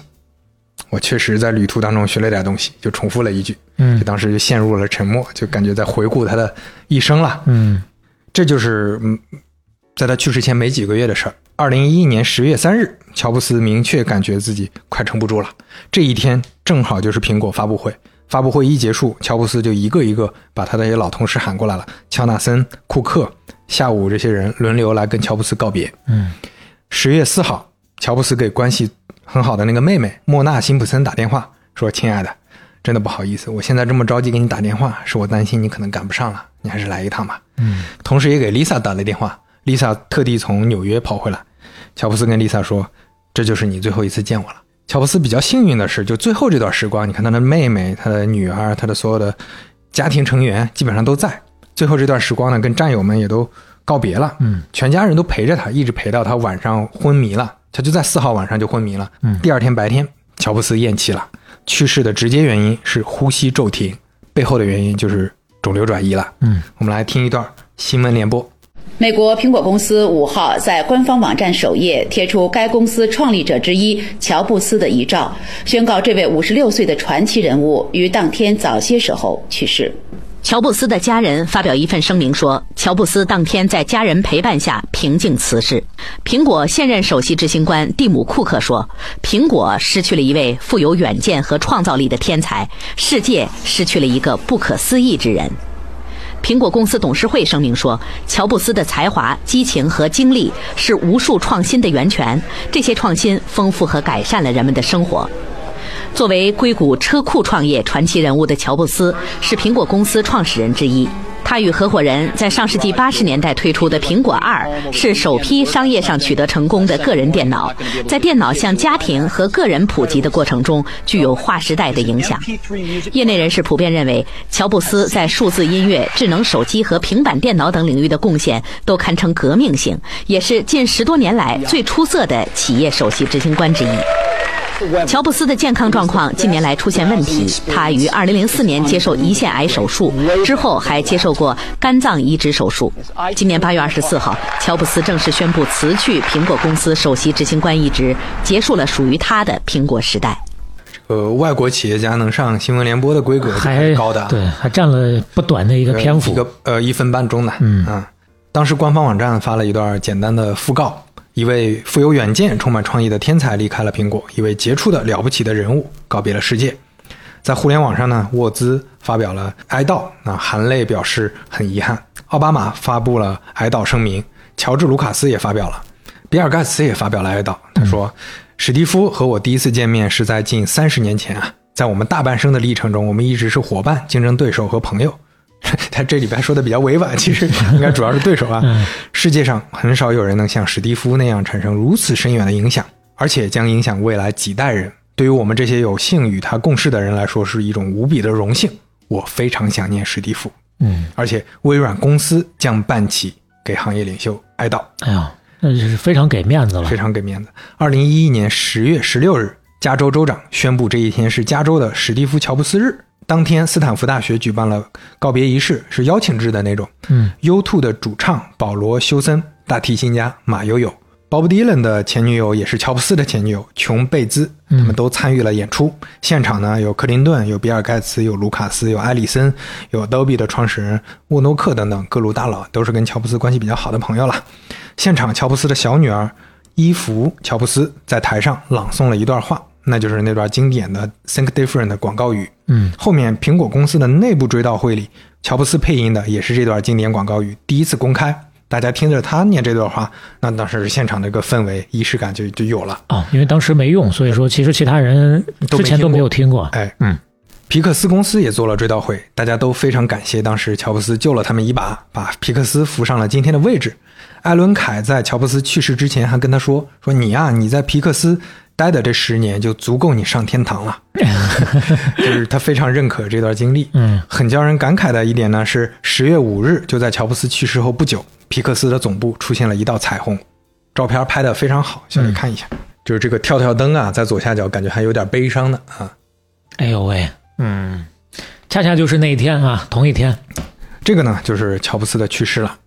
那在整个苹果简史系列的最后，想分享乔布斯四个身边的人回忆他的时候讲的小故事。嗯我们先不做评价，我们先听一听。嗯第一个故事叫《混蛋》。成为乔布斯这本书的作者布兰特·施兰德，他是跟随整个个人电脑产业的媒体人，他跟乔布斯关系也不错。他有段时间就想写一本书，叫《Founders Keepers》，就是创业者、守业者嘛。二零零八年，他自己因为那个人工心脏，他是用人工心脏的，嗯导致了感染，生了重病。乔布斯还来看望他，他跟乔布斯就聊到这本书了。他说：“哎，我想邀请八个企业家。”乔布斯就很主动给他出主意，说：“你八个太多了，你邀请四个就行，你要四个，我一个，嗯，比尔一个，嗯安迪一个，迈克尔一个，正好、就是微软的比尔盖茨，英特尔的安迪格鲁夫，嗯戴尔的迈克尔戴尔。嗯，乔布斯还说：“你你要是嫌麻烦，我帮你邀请那三位，啊我帮你搞定，就是帮朋友一把。布伦特说：“那也不用啊，就我跟他们说你会来，这仨百分百会来。”果然啊，后后来一邀请，这仨就说我们来，我们来一块儿聊。然后他就安排了这这几位老板，特地所有人都空出一整个下午来，大家一块儿吃完午饭聊这本书。嗯最后就写成一本书嘛，看起来挺好的。结果就在约定时间的一周前，乔布斯突然打电话跟布伦特说：“哎呀，不好意思啊，下周我参加不了访谈了。”哟，布伦特腾一下火就上来了，哎，大哥，大哥，我我为了这个访谈，我准备了六个多月呀，费了这么大功夫！啊，你还是你说的主意，对吧？对他们的时间也不是白送的呀，这些都是什么老板啊？你想想，好不容易凑的时间，你搞我是吧你？你是我现在母猪卡栏杆，我进球两难、啊。对呀？乔布斯说：“我不在，你们可以继续嘛。”然后他就停顿了一下，说：“布伦特呀，我最近确实我健康状况不大好啊，嗯，我吃的东西我顺着肠子就熟去了呀，什么都吸收不了。我现在很很消瘦，我体重在下降。你你看到我你都不敢信，嗯，你肯定不想看到我现在这样。其他三位估计也不想看到我现在这样。我得马上去治疗了。我我说不是光不参加你这个事儿，苹果发布会我都参加不了了。嗯我还得想办法处理那些事儿呢。布伦特也不知道说啥，乔布斯说：“哎呀，我的健康状况你其实都知道，所以你也不能告诉别人啊。”布伦特就懵了，那那我怎么跟他仨说呀？就怎么解释啊？就那我能跟他们说一下，就你身体不适，对吧？我不说细节行不行？嗯，乔布斯就想了想，停顿了一下，苦笑了一下，哎，你就告诉他们，我就是一个混蛋就行了。反正他们心里肯定是这么想的，你就是说个心里话嘛。哎呦喂，这跟一点零的乔布斯可就是不一样了啊！这是第一个故事。嗯第二个故事叫《热心人》，在那个 Quora 问答网站，有一个硅谷的设计师迪姆史密斯分享了一段他的小故事。嗯史密斯呢，当时他约会的女朋友啊，就在帕罗阿尔托地区，就是硅谷那一片，就是乔布斯住的地方。他后来发现，哎，我女朋友家正好就跟乔布斯挨得很近，嗯而且那个房子呢特别普通，也没有保安，也没有栏杆。路过的时候，你甚至偶尔能看到乔布斯在用 Mac 办公呢。哎呦，有一天啊，这个史密斯就参加聚会回来，开着一辆跑车，开着突然熄火了，坏了，不高不低，不近不远啊，偏偏就停在乔布斯家门口了。嗯 哎呀，他就想办法，我得赶快弄啊！这停在人家门口，这这算个什么事儿啊？这万一被旁边隐藏的保安看见，可怎么办呀？对，就主要是万一被人感觉是我是不是狗仔队啊，或者我是不是来故意搞他们硬蹭啊就对啊，嗯这多麻烦。哎，这就在停下没多久，一两辆车就开进乔布斯家了。他们回来了，全家。过了一会儿，乔布斯的老婆劳伦娜出来了，走过来说：“哎，你是英国人还是意大利人？”就 看出来他这个形象气质了。嗯史密斯说：“我是英国人。”嗯你想喝啤酒吗？史密斯还没来得及回答，劳伦娜就进屋拿了两瓶啤酒出来，嗯就你你边喝边边修吧，边看看。劳伦娜看着他修，说：“嗯，哎，我我有个朋友，他对这个牌子的车很熟悉啊，我我们给他打个电话。”嗯然后史密斯一直客气，他特别不想麻烦。嗯，但是劳伦娜电话打出去了，过了十五分钟啊，那个哥们儿带着各种东西来了滴里咣当的 已经出现了。嗯他就打开引擎盖，就开始帮帮忙修车。然后大家就围着修车，人越来越多。乔布斯也走出来了。嗯乔布斯走出来，史密斯激动的不知道说啥。乔布斯跟他寒暄了一下，也去看车子了，也帮忙出主意，说这儿弄弄那弄。他 还能指挥指挥。史密斯那个时候不是在跟劳伦娜聊天吗？嗯这个时候我在维修的那个朋友说：“哎，谁来帮忙发动一下？你试试行不行？”嗯然后史密斯还没说话，乔布斯说：“我来，我来。”然后走进驾驶室里帮他在那折腾，嗯结果还是启动不了。他那个朋友就说：“哎呀，还是不行。”就是最后就跟他道歉，就特别不好意思，就跟他没修好道歉哎呀，实在实在不不好意思，修 不好，你还是找个拖车来，嗯拉拉走，慢慢修吧，去修车厂什么的。史密斯也不好意思，对对对，对不起对不起，麻烦了麻烦了。然后呢，劳伦娜就让史密斯进家里，然后用家里的电话给 AAA 打电话，AAA 就是美国汽车协会，就有点像我们给拖车公司打电话，嗯然后就离开了。史密斯后来回忆说，他一直是苹果的铁粉，他有很多苹果股票的，他对乔布斯的了解都一直是媒体上的报道。今天真正遇到他们家人了，发现就是很正常的一家人，有爱心，愿意帮忙，家人之间聊天，那就感觉就是正常人。史密斯就说，这是他人生中最美好的一段经历。就关于他们家庭整体看起来很朴实一个说法，还有一个佐证，就乔布斯的大儿子李德，他经常叫乔布斯的好哥们儿甲骨文的 CEO 艾里森，他叫他大款。每次见到他，我我们的大款朋友又来了，要出去花天酒地了。就是艾里森有游艇啊，经常请他们出去就是花天酒地，去游艇上玩儿。但实际上大家都知道，乔布斯自己肯定。对，就不差钱，不比他穷的。但是他们整个家庭就跟普通家庭一样，李德自己从来没觉得自己家里有钱，家里从来不雇保镖，就是普通人。第三个故事，好朋友库克，他是比较少数在乔布斯去世之前知道乔布斯最新情况的人。嗯，他知道乔布斯要做肝脏移植，而且他知道乔布斯的血型很少见，不好对。然后他呢，本身跟乔布斯就亦师亦友嘛，所以他回忆当时的感觉就是，哎呀，觉得乔布斯已经快不行了呀，我得想想办法。然后他就不由自主的就清醒过来的时候，已经在医院了啊，已经在做血型测试了。他发现这个血型跟乔布斯很类似，嗯然后库克还特地调研了一下，就肝脏移植这一块啊，不光是这个死人的可以移植，活体也可以移植，嗯捐赠人的这个肝脏还会再长长出来的。他就去医院检查了自己的身体是不是适合活体移植。嗯第二天还跑去找乔布斯说。哎，要要不然我来捐赠吧？你看你这等这等着没完了，不知道什么真情啊，嗯，乔布斯没等他说完话，就说不行，绝不允许，永不接受，而且当时差点从床上跳起来。库克对这件事儿回忆起来，就是觉得非常难受。他说：“你说要是一个自私的人，肯定不会是这样反应。嗯他自己都奄奄一息了，一个健康的人说我要捐赠，他完全不接受啊。嗯他说我们俩共事了十三年了，他一共跟我发过四五次火，这就是其中一次。那库克还表示说，艾萨克森写的乔布斯传啊，总让人感觉他是一半天才一半疯子，是个贪婪自私的利己主义者。但是我自己跟他共事这么多年，根本没有这种体会。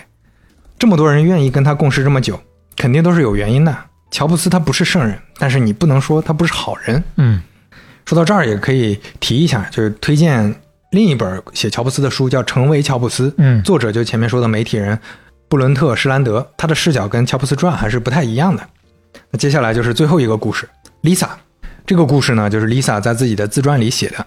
Lisa 小的时候，她妈妈就跟她说，乔布斯拿她名字命名了一台电脑，她觉得哇，我爸原来挺好的呀，还挺想着我呢。大概在初中的时候，Lisa 跟乔布斯关系很好的那段时间，嗯她有一次在乔布斯开车的时候，单独相处的时候，小心翼翼的就问说：“爸，你是不是之前做了一台电脑？那台电脑是不是拿我命名了吧？” 乔布斯说：“不是啊，啊，不好意思啊，完全不承认啊。哎，不是。”嗯这个给 Lisa 打击很大呀，但是才初中啊，那个时候就是受到一次打击。后来高中的时候住在乔布斯家里，嗯他跟继母劳伦娜聊天，劳伦娜突然说：“哎，你知道之前你爸做的那台电脑吗？型号叫 Lisa，那是你的名儿。”嗯 Lisa 很不想聊这个，说：“我我不知道，大概也许可能吧。啊”过了一会儿，乔布斯回来，劳伦娜就当着 Lisa 的面说：“哎，你就说说你当年那台电脑，你就是拿 Lisa 命名的嘛？”嗯，不是啊，不是，哎，真的不是，真真不是，你这少来，你说实话是不是？乔布斯不是，我就是我骗你干啥？我们公关团队都已经给他想出来这个 那么难的一个名字的解释了，真的是。那劳伦娜就说：“那那不是 Lisa 的名，那是谁的名？”乔布斯说：“前女友，前女友。”而且说的时候还假装眺望远方，在回忆往事。哎呦喂，哎，后来 Lisa 还跑去问他妈说布伦南，嗯，有没有这么个前女友？对啊，有没有叫 Lisa 的前？布伦南说放屁呀、他的废话当然没有了。又过了很多年啊、嗯 l i s a 已经二十七岁了，那已经是二零零五年了。乔布斯已经动完第一次手术了。嗯，有一次他们全家出去玩，也邀请了 Lisa，他就经常这样，就带孩子出去玩的时候会邀请 Lisa 一块儿。嗯那个时候到朋友家里聚餐，朋友呢当时就问到说，当年的一些创业的事儿，就突然提到嗯电脑了，那台电脑了，说哎，这个 Lisa 是不是就是这位 Lisa 的名字呀？现场就沉默了。Lisa 当时就看着乔布斯，我看看你怎么说。乔布斯低下头，缓了一缓，说：“是。哎呦，”哇，Lisa 当场就站起来了。他他他自己内心很挣扎，一方面呢，他觉得这个事儿大家都知道是，但他不承认呢。他内心里另一方面又又觉得是不是他自己想多了，是不是真的不是？嗯，这个时候终于算是圆了他一个心愿啊。百感交集啊，啊真的不知道该怎么想啊。对啊，就是十几年过去了，终于听到自己爸亲口承认这个事儿。Lisa 还详细描写了他最后见乔布斯的那几天。乔布斯跟他说：“你小的时候我没能陪你啊，真希望我们有时间多相处一些。”当时父女还交心聊了一次。Lisa 说：“哎，你那个时候忙嘛，我也可以理解，是吧？”乔布斯说：“还真不是因为忙，是因为啥呢？因为你毕业，你没邀请我，就记仇记到这程度。Lisa 说：“那你跟我说呀，你就跟我说。”乔布斯说：“哎呀，我不擅长跟人交流嘛，你也知道。哎呀，就是这父女俩人这个脾气能理解啊，这是很多家庭里面也存在这样的情况。是。”哎，就嗯，就是最后那段时间，乔布斯经常说：“Lisa，对不起啊，真希望我们能回到从前，嗯我欠你的。”Lisa 在她的自传最后那段还是写的挺让人有感触的。她她讲说，乔布斯去世之后，他妈妈布伦南有一天突然跟他说：“哎，你爸就在你身边。”Lisa 说：“啊，不是，他这是变鬼了，他这是。”布伦南说：“对，我能感觉到他啊，他跟着你挺开心的，我感觉他特别喜欢陪着你。我感觉我看他就看你吃面包，他觉得笑得合不拢嘴啊，他就在你旁边。哎呦喂，Lisa 说：“哎，我是不信我妈这神神叨叨的，嗯，但是我很喜欢这个故事。就是不管怎么说，到最后这一家这算是两家人了啊，嗯相互的内部的情感啊也都咱达成一个大和解和大融洽了啊。那这四个故事呢，具体怎么解读，各位听友自己去解读啊。嗯我想说的还是一个人肯定是多面的，我们接触的都是媒体的表述、作者的表述，很容易会变成标签化的认知。嗯我们看乔布斯呢，有的时候很容易把简单的看复杂，他很多方面其实就是个普通人，跟我们有一样的这个感情啊、想法。有的时候我们也把复杂的东西看简单，他不是说一两个词儿就能形容的，是到底是天才还是疯子，到底是好人还是坏人，就不能这么廉价的评价。肯定有很多人也被乔布斯伤害过，有不公平的待遇，也肯定有很多人被乔布斯帮助，成了更好的人。嗯，就不希望就至少在半打铁里吧，我们看待任何一个历史人物是用二极管的思路，对吧？我们也不是说吹乔布斯的牛逼，不是给乔布斯洗白或者怎么样的，都不是初衷。有些听友听完就评论区一句话，他不就是啥啥啥？我感觉咱们就白讲了啊。就说说我自己啊，很多事儿是你真的做了才知道难。我第一份工作是在锤子嘛，嗯当时也是做手机系统，我们经常遇到很多很头疼的问题啊，就不知道怎么解决交互的问题啊，功能逻辑问题。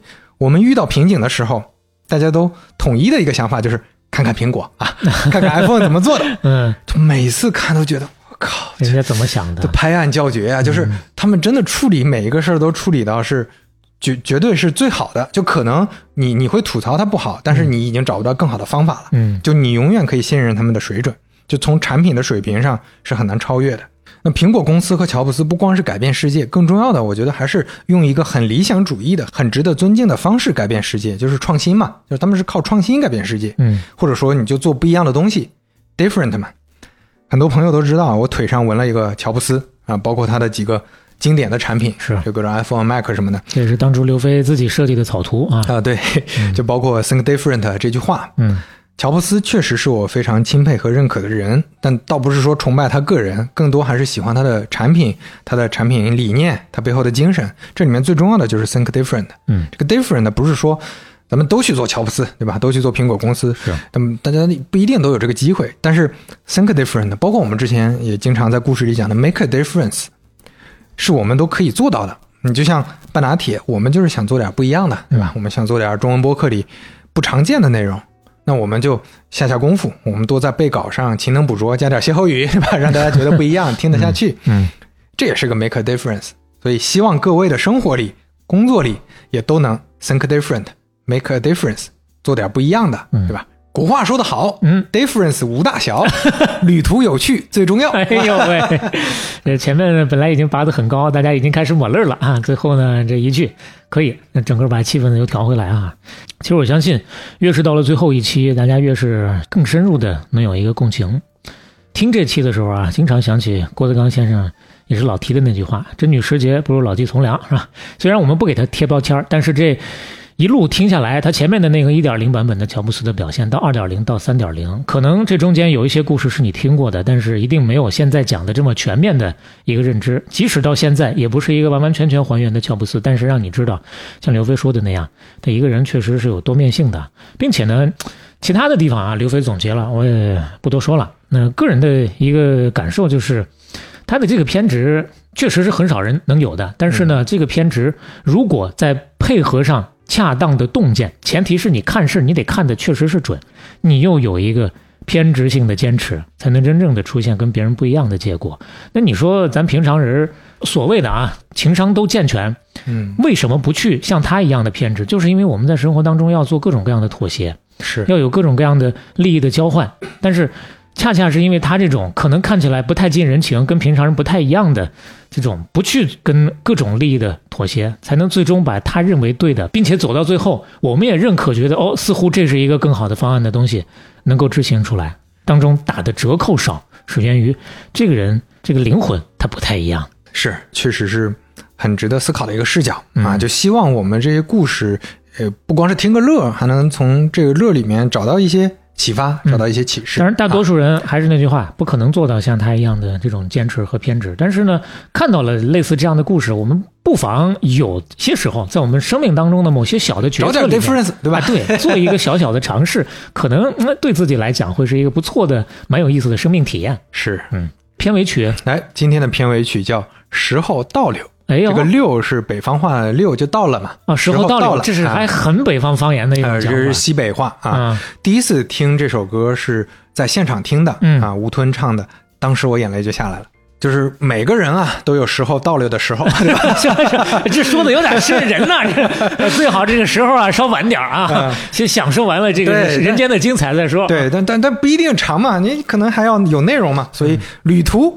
最重要啊，旅途就是奖励嘛。嗯、片尾曲之前呢，致敬一下小磊之前维珍那一期。嗯，过去就我们前面讲的这些所有的，基本上都是上帝视角在聊了。嗯、最后还是直接听听乔布斯过去对很多问题是怎么表达的。我做了一些整理，当然不是一个、不是整体的一个表达，不是一个完整的表达，嗯、希望能跟大家产生一些共鸣吧。好。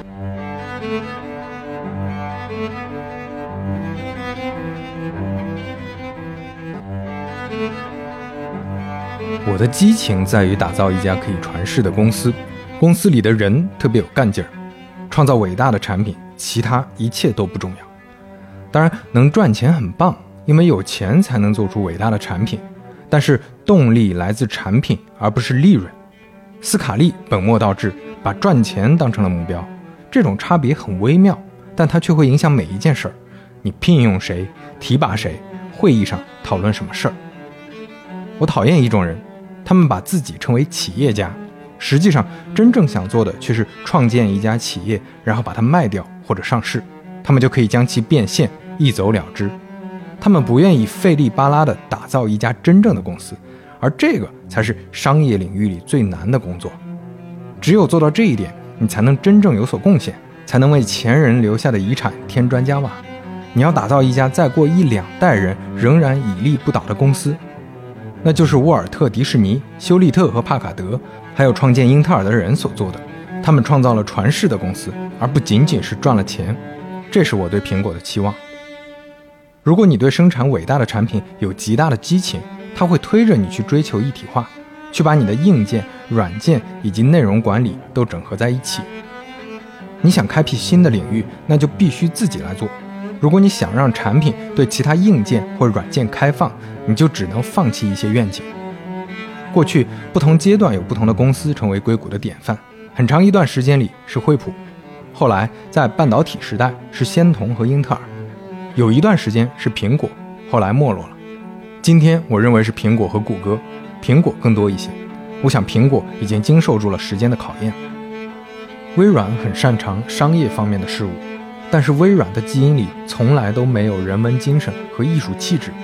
哪怕看到了 Mac，他们都抄不好，他们完全理解不了它是怎么一回事儿。像 IBM 或微软这样的公司很厉害，他们创新，他们成为或者接近成为垄断者。然后产品的质量就变得不重要了，他们开始重视优秀的销售，而不是产品的工程师、设计师。销售最后成为了公司的经营者。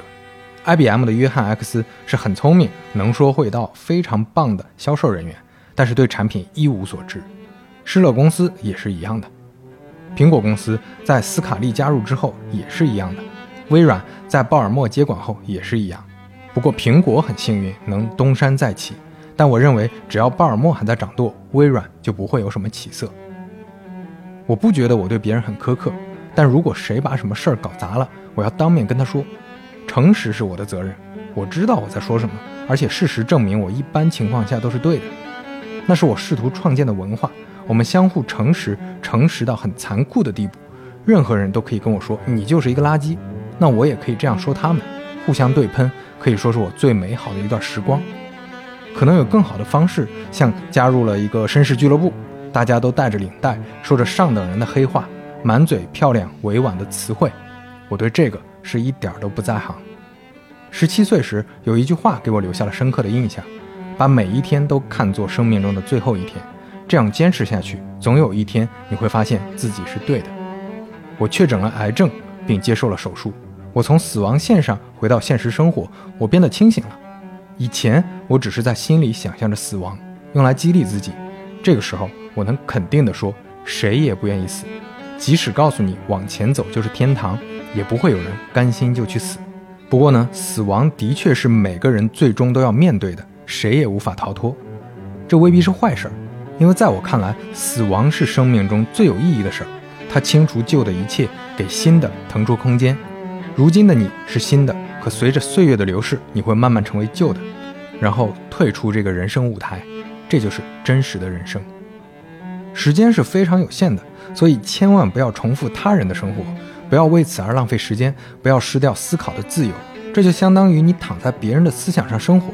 要聆听自己内心真实的声音，不要被别人的观点左右。最重要的一点是要勇敢面对自己的直觉和内心的真实想法，才能搞清楚你想成为什么样的人。其他的一切跟这个比都不重要。年轻的时候，我曾经看过一本令人震撼的杂志，名字叫《全球概览》。我们那代人把它看作是当代的圣经，它就像是纸质版的谷歌，而离谷歌出现还有三十五年。编辑叫斯图尔特·布兰德，他们出版了好几期，直到最后一期，他们都做得特别认真。最后一期的封底是一张照片，清晨的乡村公路，下面有一句话。求知若渴，虚怀若谷。我很希望自己能做到这一点。我的动力是什么？我觉得大多数创造者都想为我们能够得益于前人的成就表达感激。我没有发明我用的语言或者数学，我的食物基本都不是我自己做的，衣服我也一件都没做过。我所做的每一件事儿都有赖于人类的其他成员以及他们的贡献成就。我们很多人都想回馈社会，在历史的长河中再添一笔。我们只能用这种大多数人都掌握的方式去表达，因为我们不会写 Bob Dylan 的歌，我们试图用我们仅有的天分去表达我们深层的感受，去表达我们对前人所有贡献的感激，去给历史长河加上一点什么。这个就是推动我的力量。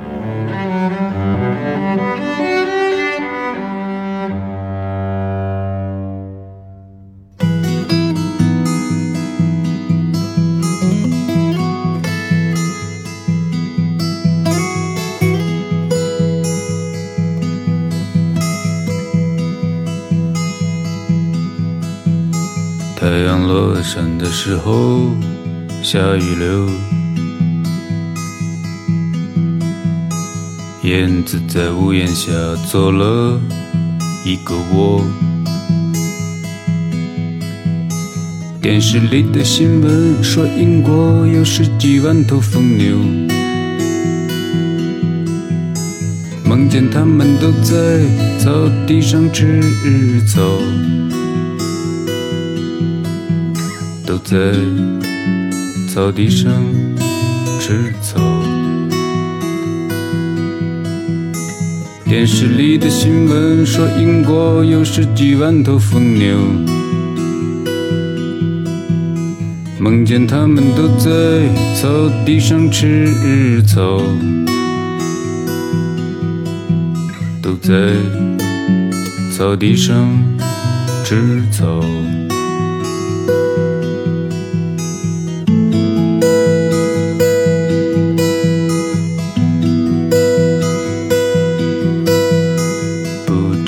什么时候雨停留？雨滴顺着树叶滑落地上，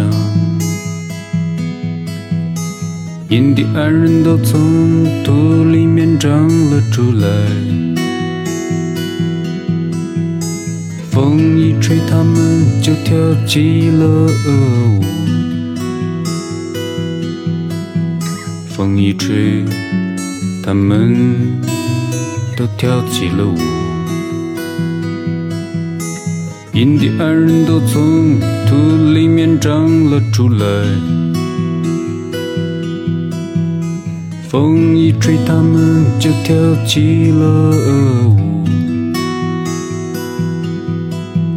风一吹，他们都跳起了舞。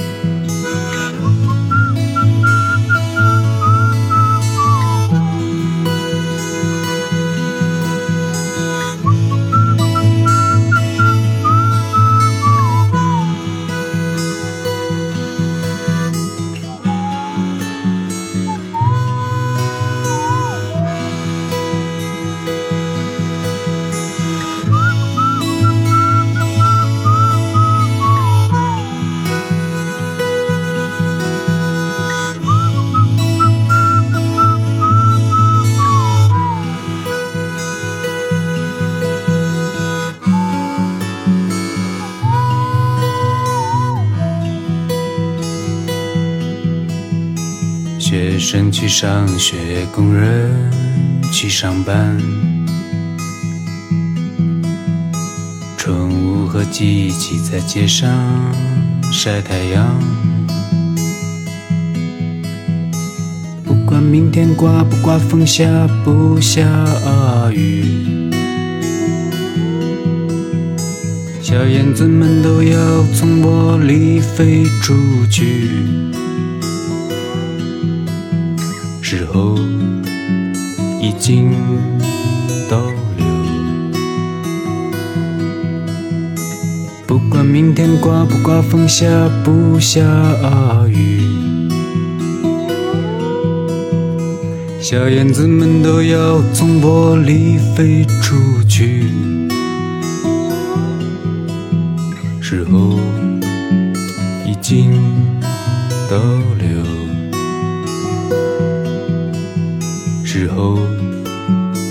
经逗留，之后已经。